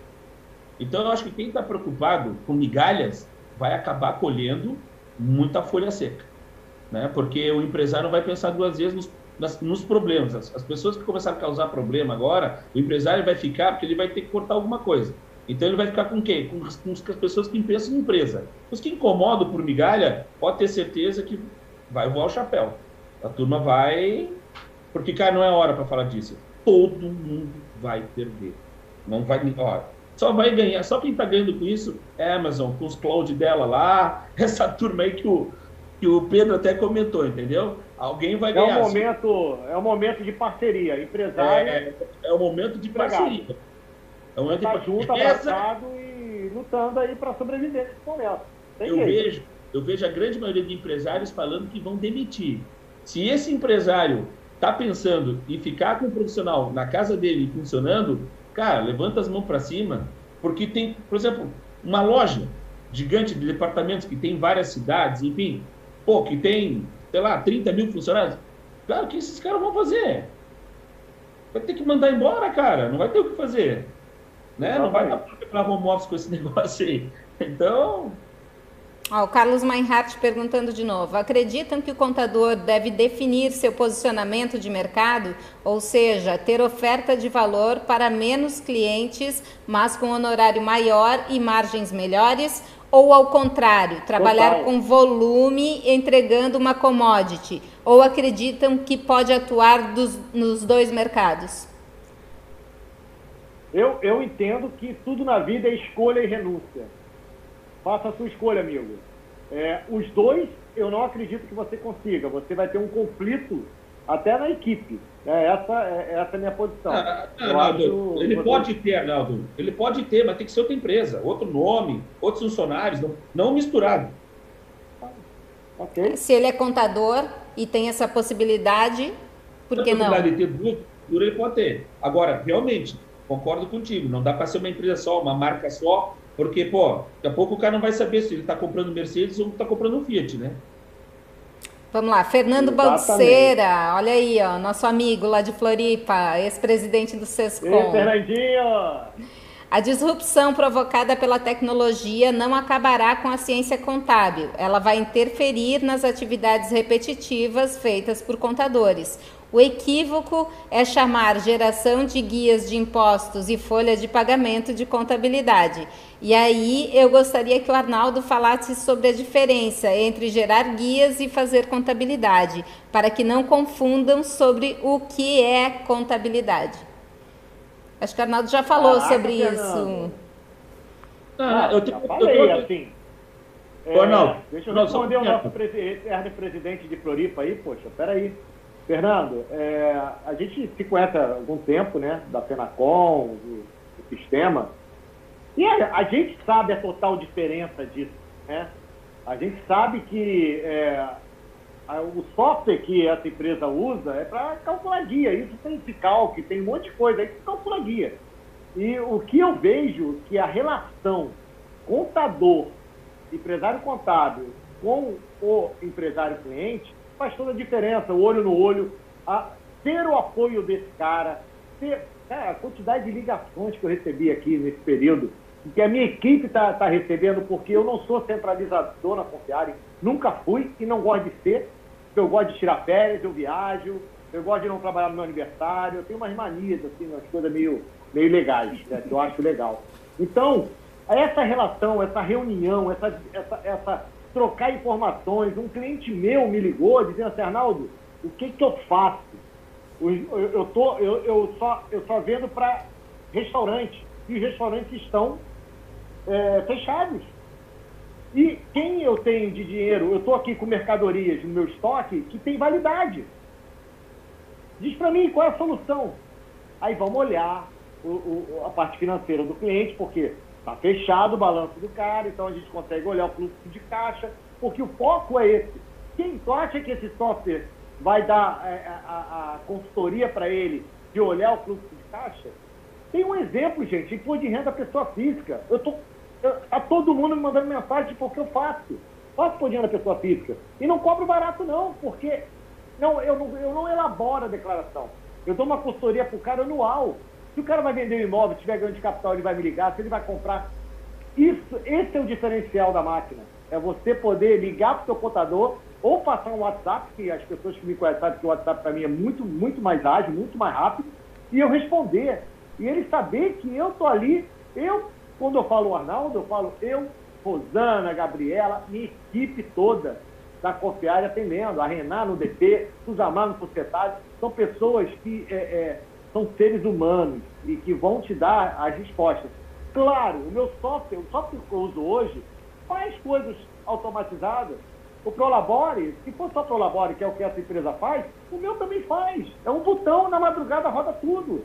A gente não está falando disso, a gente está falando de contabilidade de verdade, fechamento de balanço, análise do fluxo financeiro do cara, da DRE. Apresentar isso pode ser em vídeo ou presencial.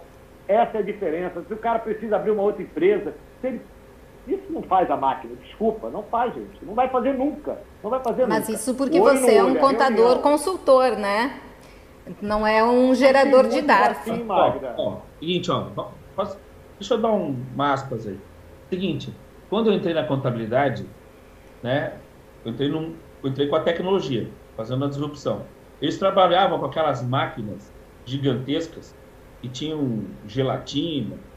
Cara, aquilo foi uma transformação. Você é velho, cara. Eu não lembro disso, não. Aquilo, aquilo é uma ferramenta.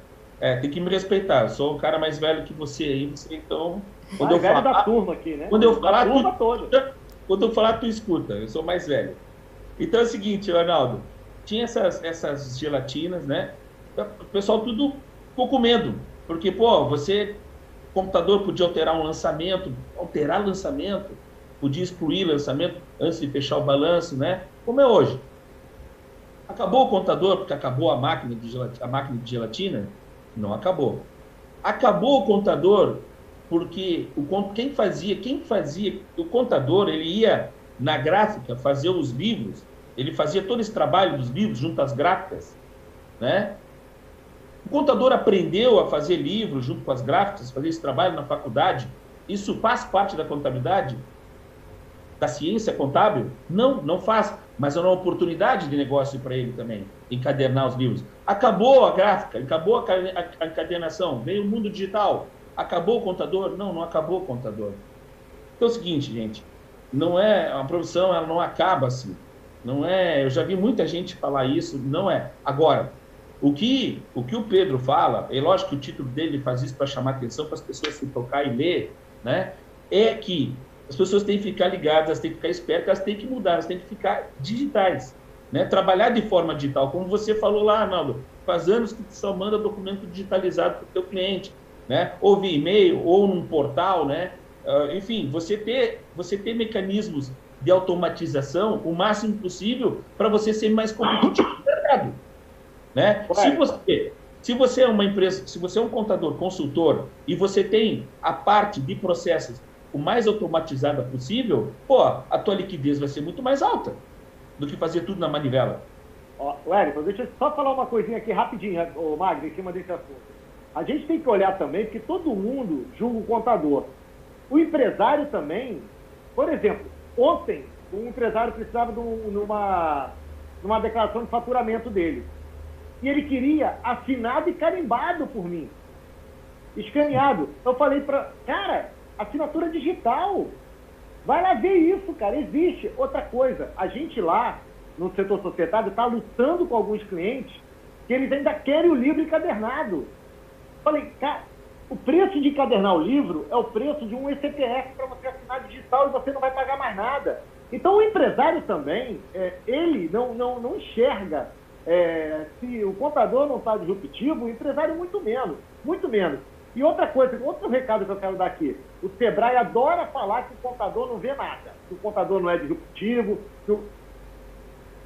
besteira. Eles caíram lá atrás, eles, eles fizeram muito mal falando besteira do contador, e agora eles se aproximaram na minha gestão do Sescom, eles se aproximaram do Sescom Rio de Janeiro. Por que será? Por que será? Então, assim, não é que o contador é da feiro, esquece isso, cara. Tem contadores da feiros, eu não chamo nem de contador. E eu vou te falar, de repente, nem é formado em contabilidade, o CRC nem sabe. Que também não tem como fiscalizar todo mundo.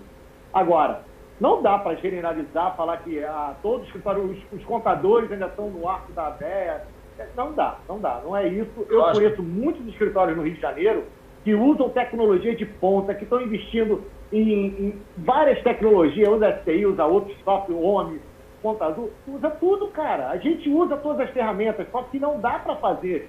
E, está todo mundo fazendo contabilidade digital. Está todo mundo fazendo contabilidade online. Isso, é a questão de, de, de tal um software que você vai lá, lança o seu faturamento e sai a sua guia, você está contratando uma contabilidade digital, cara, não é, para mim isso não é contabilidade. Contabilidade tem que estar tá digital, tem que estar tá online. A minha empresa é. A minha empresa é online, é digital. O Pedro é um exemplo, é um cliente de São Paulo e a gente faz o BPO financeiro dele. E aí? Então, assim, mais digital do que isso, impossível. A gente faz a contabilidade dele. Como é que eu vou lá em São Paulo pegar documento? Ele me manda por fax? Ele me manda por correio? Não me manda, cara. Então, assim, é. é... Mar azul que entender o contador, cara. Assim, é, existem empresários contábeis muito, muito bons. É, dentro do sistema, você sabe, Elton, você convive da FENACOM, você escapa Fiscom, quantos empresários bacanas que tem. Agora, tem ruim também, assim como tem médico ruim, assim como tem dentista ruim, como tem tudo, cara. Tem jeito. Eu, eu, eu vejo uma coisa que o Pedro fala, eu concordo muito, que, que eu acho que o contador explora muito mal, né? além, além da tecnologia, que eu acho que é muito mal utilizada, é, é a questão do BPO financeiro, que você comentou. Né? Mas não é fácil. Eriton, não é fácil fazer BPO financeiro. As pessoas falam, ah, vou fazer BPO financeiro. Vou... Cara, é uma responsabilidade imensa. E outra coisa, esses caras têm seguro, é... seguro de responsabilidade profissional, a Confiare tem há 10 anos. Há 10 anos que a gente paga seguro. Nunca usou, graças ao bom Deus graças aos profissionais também, né? Agora, todo mundo agora, agora é moda do BPO financeiro. Tá, como fazer? Você testou com algum cliente? Você está fazendo o, o, Não é sair pegando, cara. É loucura. E se o cara não, vai pagar uma guia. Não, lógico, muito louco tem... isso, cara. Não, é, tem que ter cuidado com as modas também, Elton. Existe muita moda no mercado. Não, entendeu? lógico, lógico. Mas eu vejo no empresário um despreparo muito grande. Tá? Muito grande a gente está reclamando aqui que tem, que tem 70%, 80% dos contadores são despreparados, acho que o desempresário deve ser 95%. O empresário brasileiro é um cara que, de muita criatividade, que sabe vender o, o, o principal negócio dele, mas a, a, parte de gestão da empresa dele geralmente é um lixo. Tá? Então, eu acho que o contador tem muito para contribuir é, essa parte financeira para o empresário. Né? Pode, pode, gente, Pode começar com pequenas empresas, empresas com uma complexidade é, não tão menor, enfim, né? Lógico, se tu pegar uma empresa, uma grande distribuidora, e com ICMS que compra para lá e vende para cá, e nossa, é, é, um nó diferente, né? Tu pegar uma empresa prestadora de serviço, né? enfim. Mas assim, eu vejo o empresário muito perdido na questão financeira, não tem nem fluxo de caixa, né? Não consegue saber, o cara não consegue nem saber, por exemplo, quanto que ele vai ter no caixa em 31 uh, de abril, em 30 de abril. O cara não tem software financeiro. O cara né? faz o financeiro dele numa planilha de Excel. É, cara. A culpa é o contador? Já faz parte da orientação. Já faz parte de uma orientação. Já faz parte, pô, cara, tu não gostaria de saber, por exemplo, que uh, tu poder comparar essa época do mês com meses anteriores, saber se o teu caixa está funcionando, né? Se ele está diferente do mês anterior, se tu está vendendo mais, está vendendo menos, entendesse? Não estou nem falando de custos, não estou nem falando de custos, estou falando só de despesa e receita. Né? Se a gente entrar no mundo dos custos, é, nossa, aí é um outro universo. Mas, cara... então, tu sabe uma coisa que eu eh, implantei na Confiare? Quando o cliente entra, eu ofereço a OMI. E falo para ele, se você colocar o meu honorário vai ser menor. Uhum. Porque vai ser mesmo, é o que o Pedro estava falando lá no início da tecnologia. Cara, imagina eu tendo que conciliar o extrato bancário dele sem um, sistema financeiro, cara. Sim. Aí você, ah, mas tem outro contador que nunca me pediu isso, mas ele nunca lançou seu extrato bancário e fazia tudo com caixa. Então tu pega cada absurdo que vem chegando, e aí é, tem dois lados da moeda. O que, que eu vejo? O dia que a Receita Federal realmente usar o e-financeira e começar a dar paulada no empresário, os bons contadores vão ser mais valorizados. Essa é minha, minha visão, é isso que eu converso com os meus amigos, entendeu? Pedro, ah, com, com base nisso, nesses dois comentários do, do Arnaldo e do Wellington, a gente percebe que o valor realmente que é cobrado, ele é em cima do trabalho feito por pessoas, né? E, lógico, a tecnologia vai ajudar muito, mas essa ação pessoal de você interagir com o cliente, de prestar consultoria, pelo que eu vi, é essa a diferença, né? Pode ser que sim, pode ser que não. Depende. Depende. Então, Fala aí. Depende. Se eu tenho lá, se eu tenho no meu escritório 100 clientes né, com o mesmo tipo de operação, talvez eu consiga ter dados o suficiente para, através do dados, dos dados, já dar um tipo de consultoria. É, aí acho que depende muito, né? Obviamente, o, o Arnaldo uh, tem um, um, viés mais de consultoria, porque é o perfil dele, né? Ele tem um perfil de relacionamento. E aí talvez até uh, ajude a, a, responder a, um pouco da pergunta que ficou entre os dois, né? Se eu vou para um produto de alto volume, commodity, baixo custo, ou se eu vou para um, um, perfil mais de cliente mais sofisticado ou uh, um nível de relacionamento mais alto, mais personalizado. Tudo depende da liderança, né? Então, se você vai para um produto comoditizado, assim, você tem que ter uma liderança que é sistemática em contar centavos.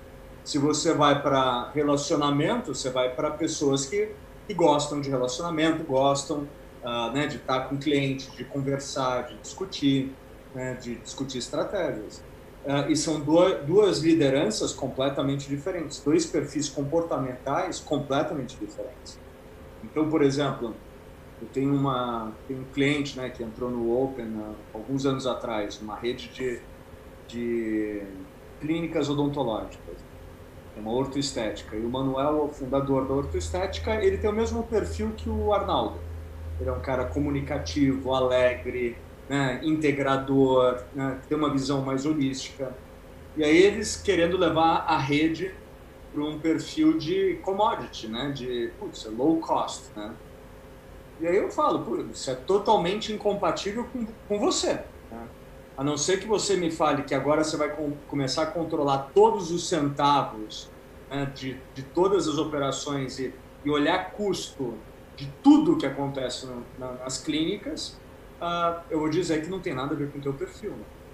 Então, uh, eu acho que esse é um ponto muito importante, acho que para para quem está assistindo a gente, ser empresário, e entender também as suas limitações, né? Então, se eu sou um cara mais de relacionamento, eu tenho que buscar, sabe, uh, clientes que prezam esse tipo de, de negócio, uh, que não vão ficar olhando centavos. Se eu sou um cara de operação de detalhe, né, e, e de batida de bumbo, daí talvez eu consiga realmente entrar num negócio de centavos, né, um negócio mais uh, onde a competição é mais alta. Então acho que esse é um ponto aí a, a se considerar. Ok. Paulo Sérgio, da PSSA de São Paulo.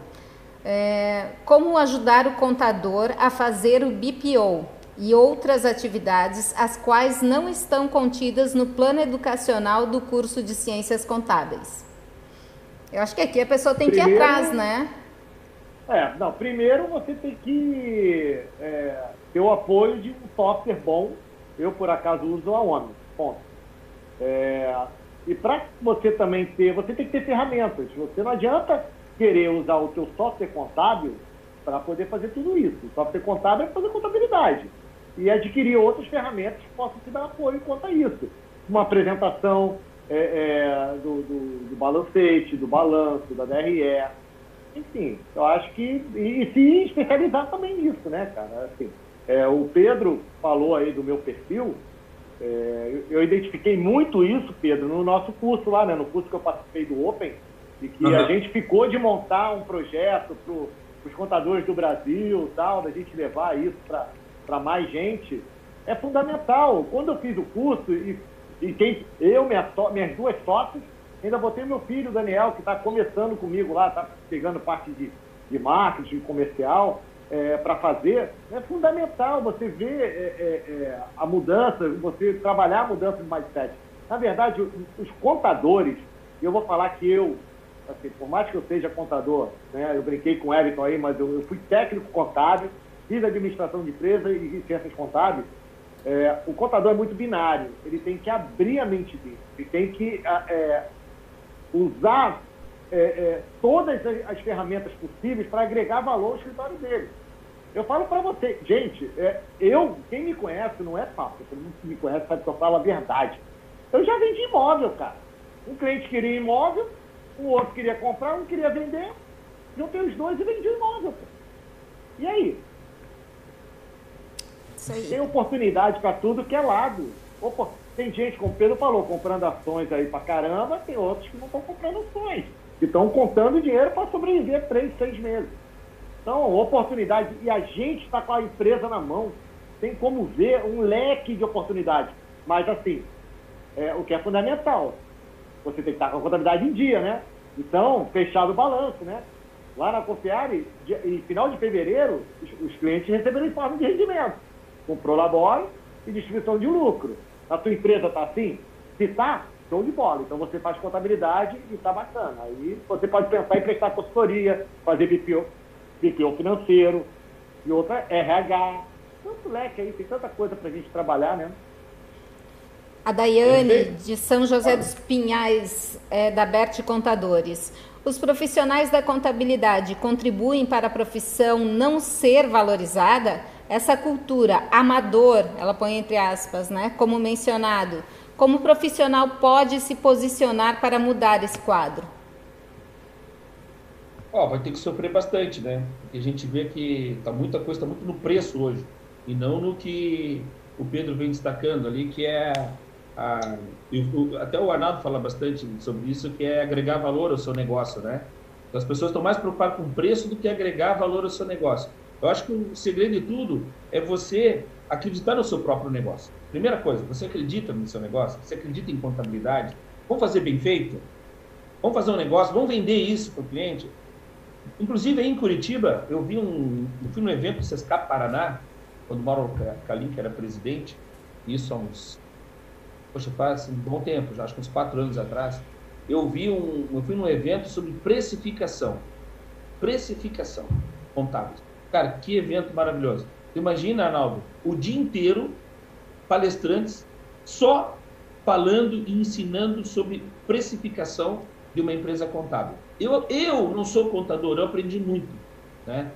Cara, teve um cara, o último palestrante, sabe aquele que tu já não aguenta mais, o das 5 da tarde? o último palestrante foi fazer. Cara, eu vou olhar. Vou olhar também, né? Aguentando firme lá. Pô, o cara me acordou, porque, bicho, ele pegou um quadro. Assim, pessoal, primeira coisa, quando o cara vai ser teu cliente, ou se ou pega um Zé Clientão, você tem que mostrar para ele tudo que um contador faz. Eu achei genial aquilo. Ele mostrou na esfera federal. Tá, tá, tá, tá, conhece isso? Não, vou ter que fazer. Pá, pá, pá, o que, que implica? Cara, ele mostrou tudo. Cara, encheu o quadro. Tudo que uma empresa de contabilidade faz, todos os serviços que ela faz.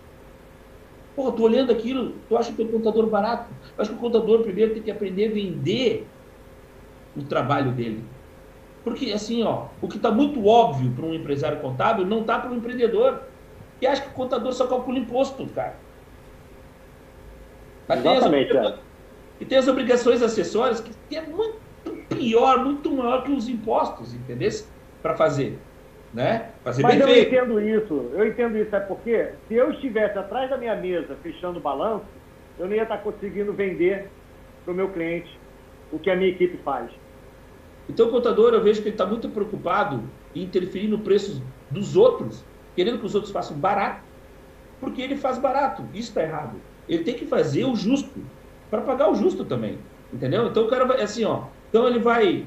É, ele, tem que, ele tem que ter ah, ah, poder de investimento para investir em tecnologia, para investir nas ferramentas que ele precisa para ele ser competitivo. Porque se ele fizer contabilidade a preço de banana, ele vai ter que ter um volume gigantesco para conseguir conquistar isso. Se você fizer contabilidade por 100, 100 pila, tu tendo 10 clientes, meu Deus, tu vai falir, vai morrer, vai morrer de fome. Entendeu? Então, então é o seguinte, ó, é, acho que a questão toda, acho que o contador ele tem que valorizar o serviço dele, apresentar bem isso para o empresário, o que ele vai fazer, né? tudo que ele precisa para fazer isso. Eu acredito que isso, se fizessem isso, os contadores eles têm preguiça de mostrar isso, ele, ele vai muito para o preço, para o embate do preço. Eu acho que tudo quando a gente vai, quando a gente só pensa em preço, né, a gente paga, a gente acaba pagando o preço. Né? Acho que ele tem que mostrar tudo que tem que ser feito, né, com uh, ele pode fazer. É gerar valor, né, para aquilo que está sendo Sim, feito. É o, o, que o Pedro fala toda hora, o Arnaldo também, agregar valor, mostrar o, o, o trabalho dele, o que ele está gerando. Por, que, por que, que você compra um iPhone, cara? Tem um LG, faz a mesma coisa, cara. Ó, só uma coisa, Ellington. Tem uma diferença entre mostrar valor e gerar valor. É, Sim. isso aí. Lógico. Eu posso falar que eu faço 100 coisas para você. E eu Sim. já entrei em diversos clientes, diversas empresas que saíam com uma lista de 100 coisas que, que faziam. E aí, quando a gente olhava sob a ótica do cliente, o que daquelas 100 coisas gerava valor, normalmente são 5 ou 6. É, sim, é lógico. Você tem que conversar com o cliente. Se você não gosta, tem uma pessoa que você tem que ter uma pessoa que gosta. Por exemplo, essa questão agora, olha só, nós estamos vivendo assim, um momento é, muito importante para qualquer ser humano, mas a oportunidade que o contador tem agora de mostrar que realmente é parceiro do seu cliente não é mandando e-mail dizendo que o governo liberou, fez isso. Cara, tem que falar com o seu cliente. Falar com cada cliente. Ah, não pode ir lá pessoalmente? Fala por WhatsApp, que o Arnaldo falou. Liga para o teu cliente. Fala das oportunidades. Olha, agora folha de pagamento, o FGTS, vai ter isso aqui. Ó. Pô, eu já vi aqui que tu gasta tu, tu deposita tanto de FGTS no mês, então tu vai ter isso aqui a mais no teu caixa esse mês. Ah, quem é do Simples Nacional vai poder pagar. Fala, não manda um e-mail frio. O problema é que eu vejo é que o contador ele está muito distante também do seu cliente. Ele está só lá processando coisas, só processando, fazendo essa contabilidade aí da feira que a gente fala, só processando coisa lá e entregando para o cliente, sabe? Ninguém fala com ninguém, cara aí realmente você passa a ser mais um. Você passa a ser mais um. Né? É uma grande oportunidade. É uma grande oportunidade agora de prestar essa consultoria, de mostrar para ele, veja, vê as linhas de financiamento para ele, para ele se precisar de, de, de, fazer algum financiamento, já dá a melhor opção para ele, já trabalha isso com ele, já vê os créditos que o governo está gerando, enfim, né? Eu estava vendo São Paulo, parece que está gerando um, um monte de situações com relação ao ICMS, enfim. Então, é, é isso que, que, tem que ser feito. As, eu vivo falando para eles, as tecnologias web, elas não funcionam assim sozinhas. Elas têm que ser treinadas. O cliente tem, tem que ir lá mostrar para ele, olha, é o seguinte, agora, quando tu for admitir um funcionário, tu vem aqui, né, tu passou por um processo de seleção, tu vai... Inclusive, eu vejo, tem empresas de contabilidade que, que começaram fazendo recursos humanos, contratações para os clientes, que é outra dificuldade que as empresas têm, as pequenas e médias empresas têm de contratação. E hoje tem contador e empresário que tem empresa de RH maior que a empresa de contabilidade dele, prestando serviço, inclusive, para outros escritórios de contabilidade. Então, essa oportunidade no mundo contábil é fantástica. Eu devo, eu devo tudo que eu ganhei nessa vida, eu devo a essa classe contadora, e isso me deixa muito triste quando eu vejo as, as oportunidades indo pelo ralo o pessimismo, o pessimismo de, de muitos empresários é péssimo para a classe. Né? Tem muitas oportunidades. Né? Essa oportunidade de RH, mas assim, tem que haver treinamento, tem que ir lá no cliente, mostrar para ele, ó, agora quando tu admitir vai por aqui, ah, o, o, o, teu novo, o, o teu novo colaborador já pode baixar o aplicativo também do escritório de contabilidade, lá ele já informa os dados pessoais dele, já entra direto na folha de pagamento, quer fazer uma prévia decisão, o cálculo já vai visualizar aqui os, os recibos de salário, teu, não tem mais, o teu, o teu, o, teu, o, teu, o nosso cliente, o funcionário do nosso cliente, vai fazer uma compra na Casa Bahia, ele vai abrir o aplicativo do escritório de contabilidade, já vai mostrar o quanto ele ganha, o comprovante dele de rendimento, não precisa ficar pedindo papel, confusão para um lado para o outro. Então, assim, ó, o mundo é feito de oportunidades. Só que é lógico, oportunidades só existe para quem se mexe. Quem fica sentado numa cadeira atrás de um computador, numa escrivania, não vai ter, não vai ganhar, não vai conseguir achar oportunidade. Olha, eu fui elogiar a Apple e o meu fone acabou a bateria. Ó.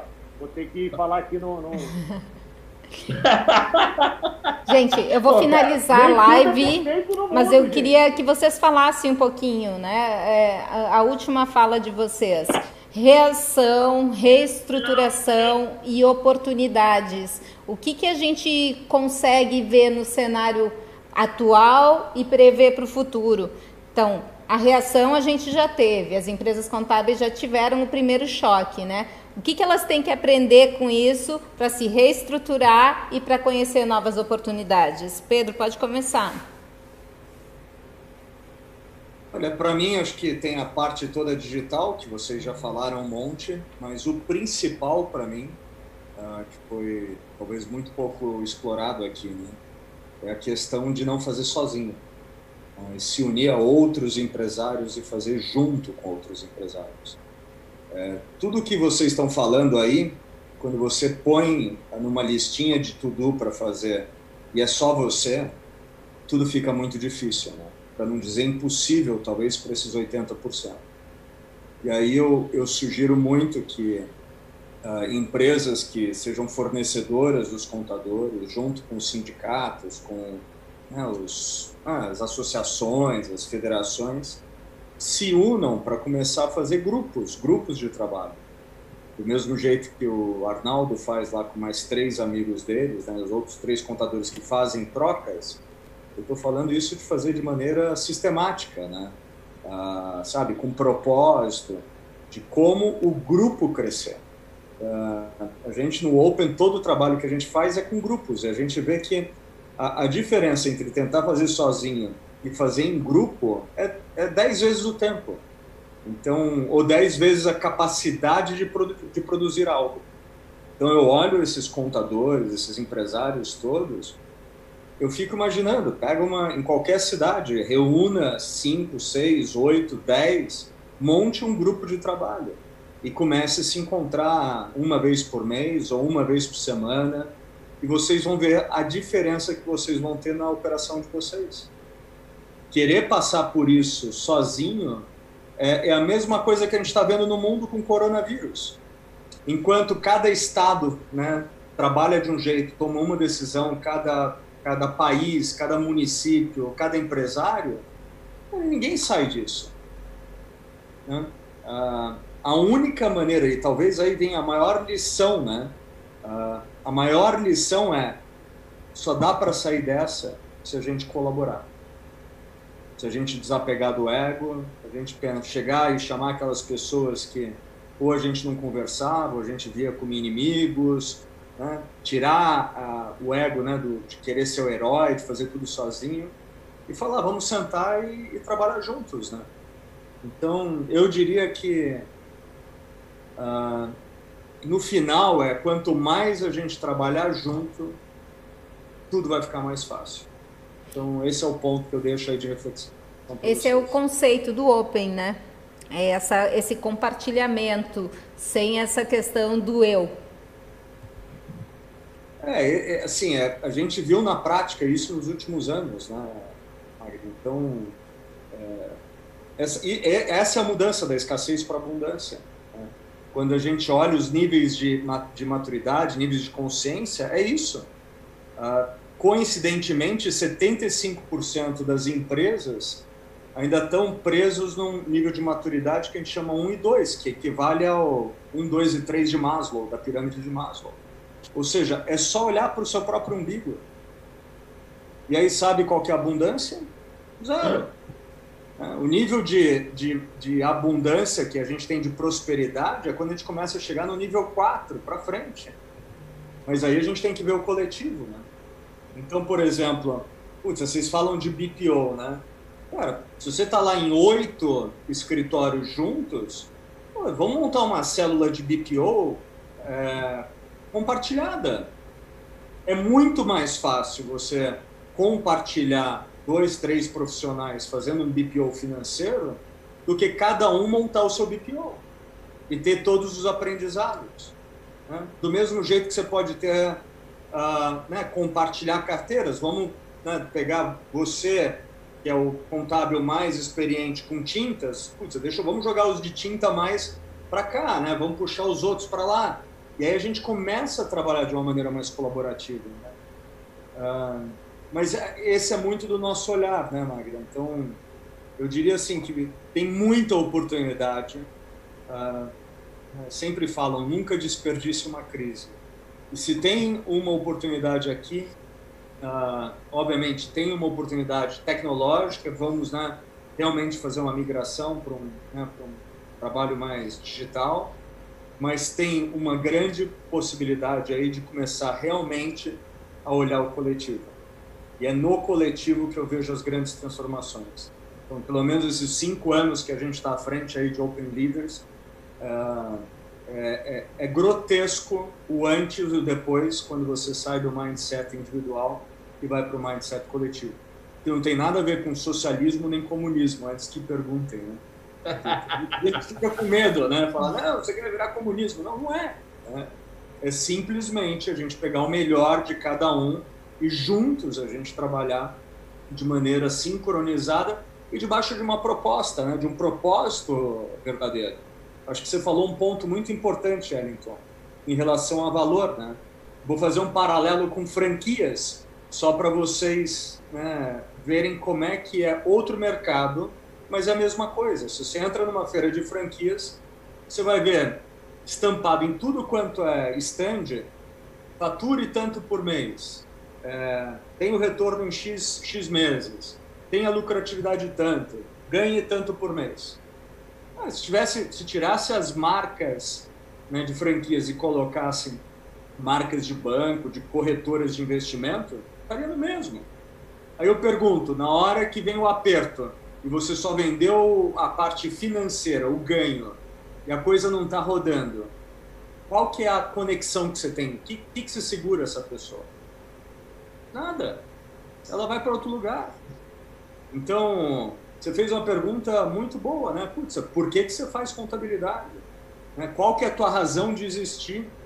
E para mim, a gente entra nessas perguntas. Tá? Tem, um, tem um, uma rede de café que eu conheci o fundador lá nos Estados Unidos, a Bigby Café. Eu conheci ele, ele tinha 150 cafeterias, né? Uh, isso uns oito anos atrás e ele acompanhava o resultado anual de cada cafeteria das 150 e comparava o bottom line, né, a última linha, uh, ele pegava e fazia uma correlação entre a última linha e o quanto cada operador era engajado com os valores da empresa. Então são sete valores. Daí eu pergunto para vocês, né, se você vai ter um café, vai abrir um café, qual que deveria ser o primeiro valor e você como né, pessoa que vai ter a cafeteria deveria ter dentro de você? Qual seria o primeiro valor? Eu seria o, o café em si. Um bom, um bom Gostar produto. De café? Não, é. Eu gostar do café e ter um bom produto para vender. Amar café. Você Sim. deveria, no claro. mínimo, amar café. Claro. Agora, café não é uma coisa que você vai lá para encher a pança, né? Você vai lá para né, ter um momento, ter um, né, um, algum tipo de relacionamento, de conexão com alguém. Eu pergunto, qual que é o segundo valor que você deveria ter dentro de você como operador? Gostar de pessoas. Perfeito. Amar pessoas, amar servir. Receber um monte de pessoas. Né? Aí eu pergunto para vocês, quantos cafés vocês conhecem que os donos amam café e amam servir? Né? Porque é aí que começa tudo.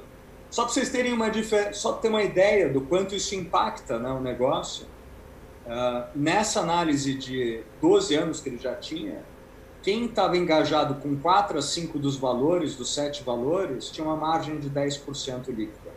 Quem estava engajado com 3 a, ou menos desses valores, eles caíam 30%, ia para 7%. E quem estava engajado com 7 valores do Big Big Café, aumentava 30%, ia para 13%. Então a gente está falando de 7 a 13, é metade ou o dobro, como diria a Dilma. Né? Então, é, é, mas é isso. Não, pelo amor de Deus. Então, eu estou falando aqui só para ver a importância que tem coisas que a gente não dá atenção e elas podem definir se você vai ficar na escassez ou na abundância.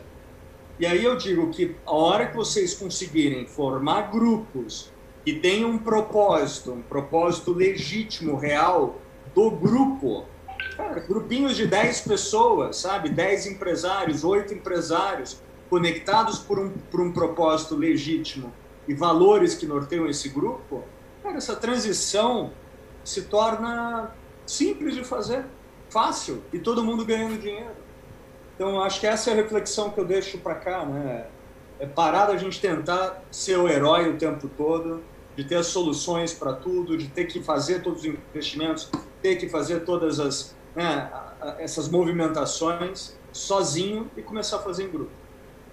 Arnaldo, Fala aí pra Olá. gente. É, repete a pergunta, porque meu fone estava sem. Não, o que eu falei para a gente fechar essa live e finalizar. Nosso tema principal é reação, reestruturação e oportunidades.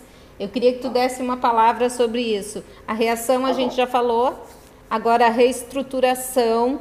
Como é que é isso dentro, dentro da empresa contábil? Oportunidades aqui, o Pedro já falou diversas também eu acho o seguinte, eu acho que a gente, os empresários contábeis, eu não vou falar contador não, vou falar empresários, né? a gente precisa, está no livro do Open, né? precisamos agir, ter atitudes, não é isso, Pedro? E sair do discurso.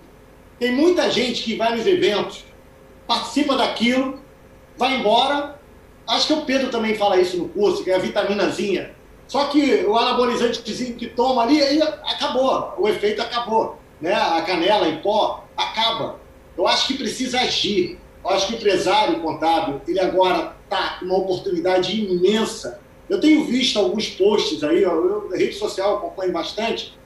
Saiu um post hoje, né? É, lindo post, design lindo. Valorize seu contador. Não sei o quê. Ele é o único que está trabalhando nesse período. Gente, isso é tiro no pé. Se valoriza primeiro. Se valoriza primeiro que o teu cliente vai enxergar. Mas qual é a valorização? A valorização é você entregar valor para ele lá, para nesse momento ele saber que a folha de pagamento ele pode prorrogar o fundo de garantia. É você dar opções para ele dentro da lei nova, da medida provisória que sai domingo, sai sábado à noite, sai segunda-feira, está antenado e está mantendo ele informado. Agora, não, não sou eu, Arnaldo. Quem me liga, eu atendo, mas a minha equipe está trabalhando com eles. Qual foi o que, que eu fiz para atender, principalmente o TP, que é empresário contábil sabe que o DP, nesse momento, está sendo uma loucura. Cara, cada um que atende a empresa liga para o cliente, tranquiliza o cliente, se coloca à disposição do cliente. Vamos fazer junto a folha de pagamento, vamos fechar juntos os raciocínios. Agora, é um dia de cada vez. Então, agir, parar de ficar, ah, que a minha empresa é digital, não, minha empresa é online, não, minha empresa é. Cara, é outra época. E depois que isso passar, é outro mundo, o mundo contábil, e vai ser na marra. Pedro falou, acho que falou no Instagram, não, tu pôs um artigo fantástico, e você falou, pô, eu fazia, é, achava que ia acontecer em 2025, né? Não foi isso, Pedro? E eu li aquilo e falei, caraca, é verdade, aconteceu agora. E acabou, gente, a contabilidade, depois que voltar, vai ser outra. Então, vamos parar de ficar de flu-flu-flu, de tititi, vamos trabalhar, cara. Vamos aproveitar esse momento em que os clientes se aproximaram da gente para não largar mais. Para ficar do lado do cliente para tudo, começar a oferecer as análises contábeis, os demonstrativos, num gráfico bacana. Uma coisa que eu falo com a minha equipe, Magda, é o cliente não é contador. Não adianta mandar DRE para o cara achando que o cara vai entender de DRE. Só faz um resumo, isso a gente já faz há algum tempo. A Gabi, minha supervisora contábil, ela montou uma, uma, uma apresentação para o cliente na linguagem do cliente e não na linguagem do contador. Muitos contadores fazem, é, é, mandam o balancete, manda DCTF, manda GFIP para o cliente ver que está fazendo trabalho, o cara não entende nada, ele pega aquilo ali, faz assim no e-mail e joga para o lado. Então, momento enorme de oportunidade Claro que a crise está aí, claro que financeiramente para a gente está um horror, vai ser um horror, mas de repente a gente vai dar uns 10 passos para trás para dar um salto de 50 passos lá na frente. Entendeu? Então eu, eu, eu sou otimista, né? Eu sou um cara otimista. Já, já tive problema aqui de, de ficar triste, chateado, preocupado, tudo isso, cara. É, a gente é, é ser humano. Mas eu vejo oportunidade sim, principalmente pela minha equipe, pela equipe que eu tenho na confiar. Se eu não tivesse aquela equipe, eu ia estar bem pior. Mas eu acho que cada um aí trabalha, aproveita. Quem não trabalha a equipe, aproveita para se aproximar da sua equipe e trazê-los e falar assim: olha, estamos juntos aqui na, na, na situação, ó, a empresa de repente vai ter que cortar o vale-refeição mês que vem, e eles vão ter que entender. Ou então eu vou te demitir e você vai entrar na justiça daqui a três anos vai receber. Então, assim, está é, é, tá um momento muito difícil. E quem conseguir segurar a sua equipe e ser, ser honesto, falar com o coração com a tua equipe, e essa equipe é que fala com o teu cliente, cara, a gente vai sair dessa, a gente vai, vai construir um país até melhor, cara, eu acho.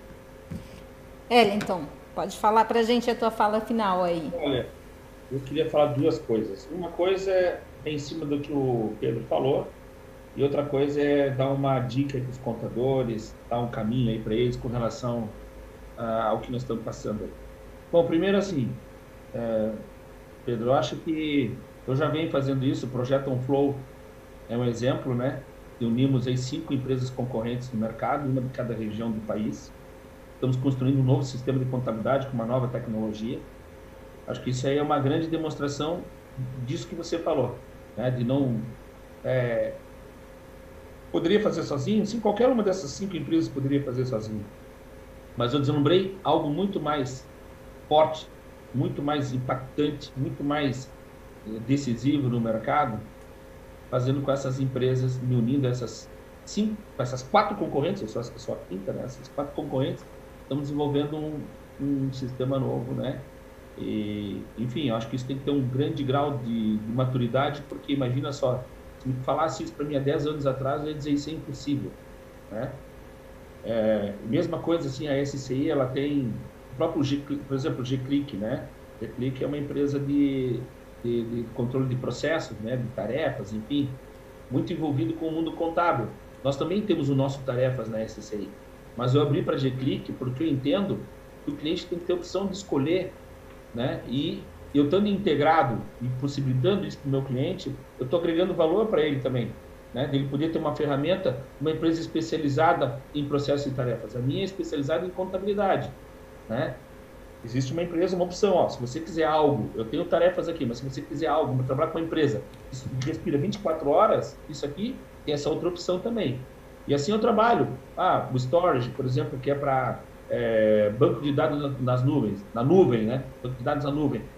Cara, a Amazon faz isso com, com toda a maestria, preço bom. Eu, pô, eu vou criar um data center para é, guardar dados lá dentro? Não, eu trabalho. Então, eu não sou, eu costumo dizer que eu não sou uma empresa polvo. Eu faço tudo com parcerias. Eu acho que esse é um, acho que isso, é isso que você falou é muito importante, né? Não deixe de fazer. Pô, talvez é melhor ganhar 20%. É melhor ganhar 20% de alguma coisa que 100% de nada, gente. Não é verdade, Arnaldo? Exatamente. Pô, ganha, ganha 20% de algo. 100% de zero é, não existe. Você está fora. Você passa a ser ambidestro, tem outras possibilidades, outros tipos de negócio no seu negócio, né? Na sua Hamilton, o certificado digital tinha contador fazendo, virando certificadora, gente. Faz uma parceria com a certificadora. Aí, ó, um belo exemplo. Outra coisa, é, que eu queria dar uma dica para os contadores, né, com relação, vocês vão ser pression, muito pressionados com relação agora, por causa dessa crise. Já, olha, você, tem gente que no primeiro dia lá, no dia 20, dia, foi dia 17 que nós paramos, aqui em Santa Catarina, começou a parar antes que o resto do Brasil, já tinha gente mandando e-mail para querer baixar honorários, né? Gente, eu vou dizer o seguinte: nossas empresas são empresas prestadoras de serviço.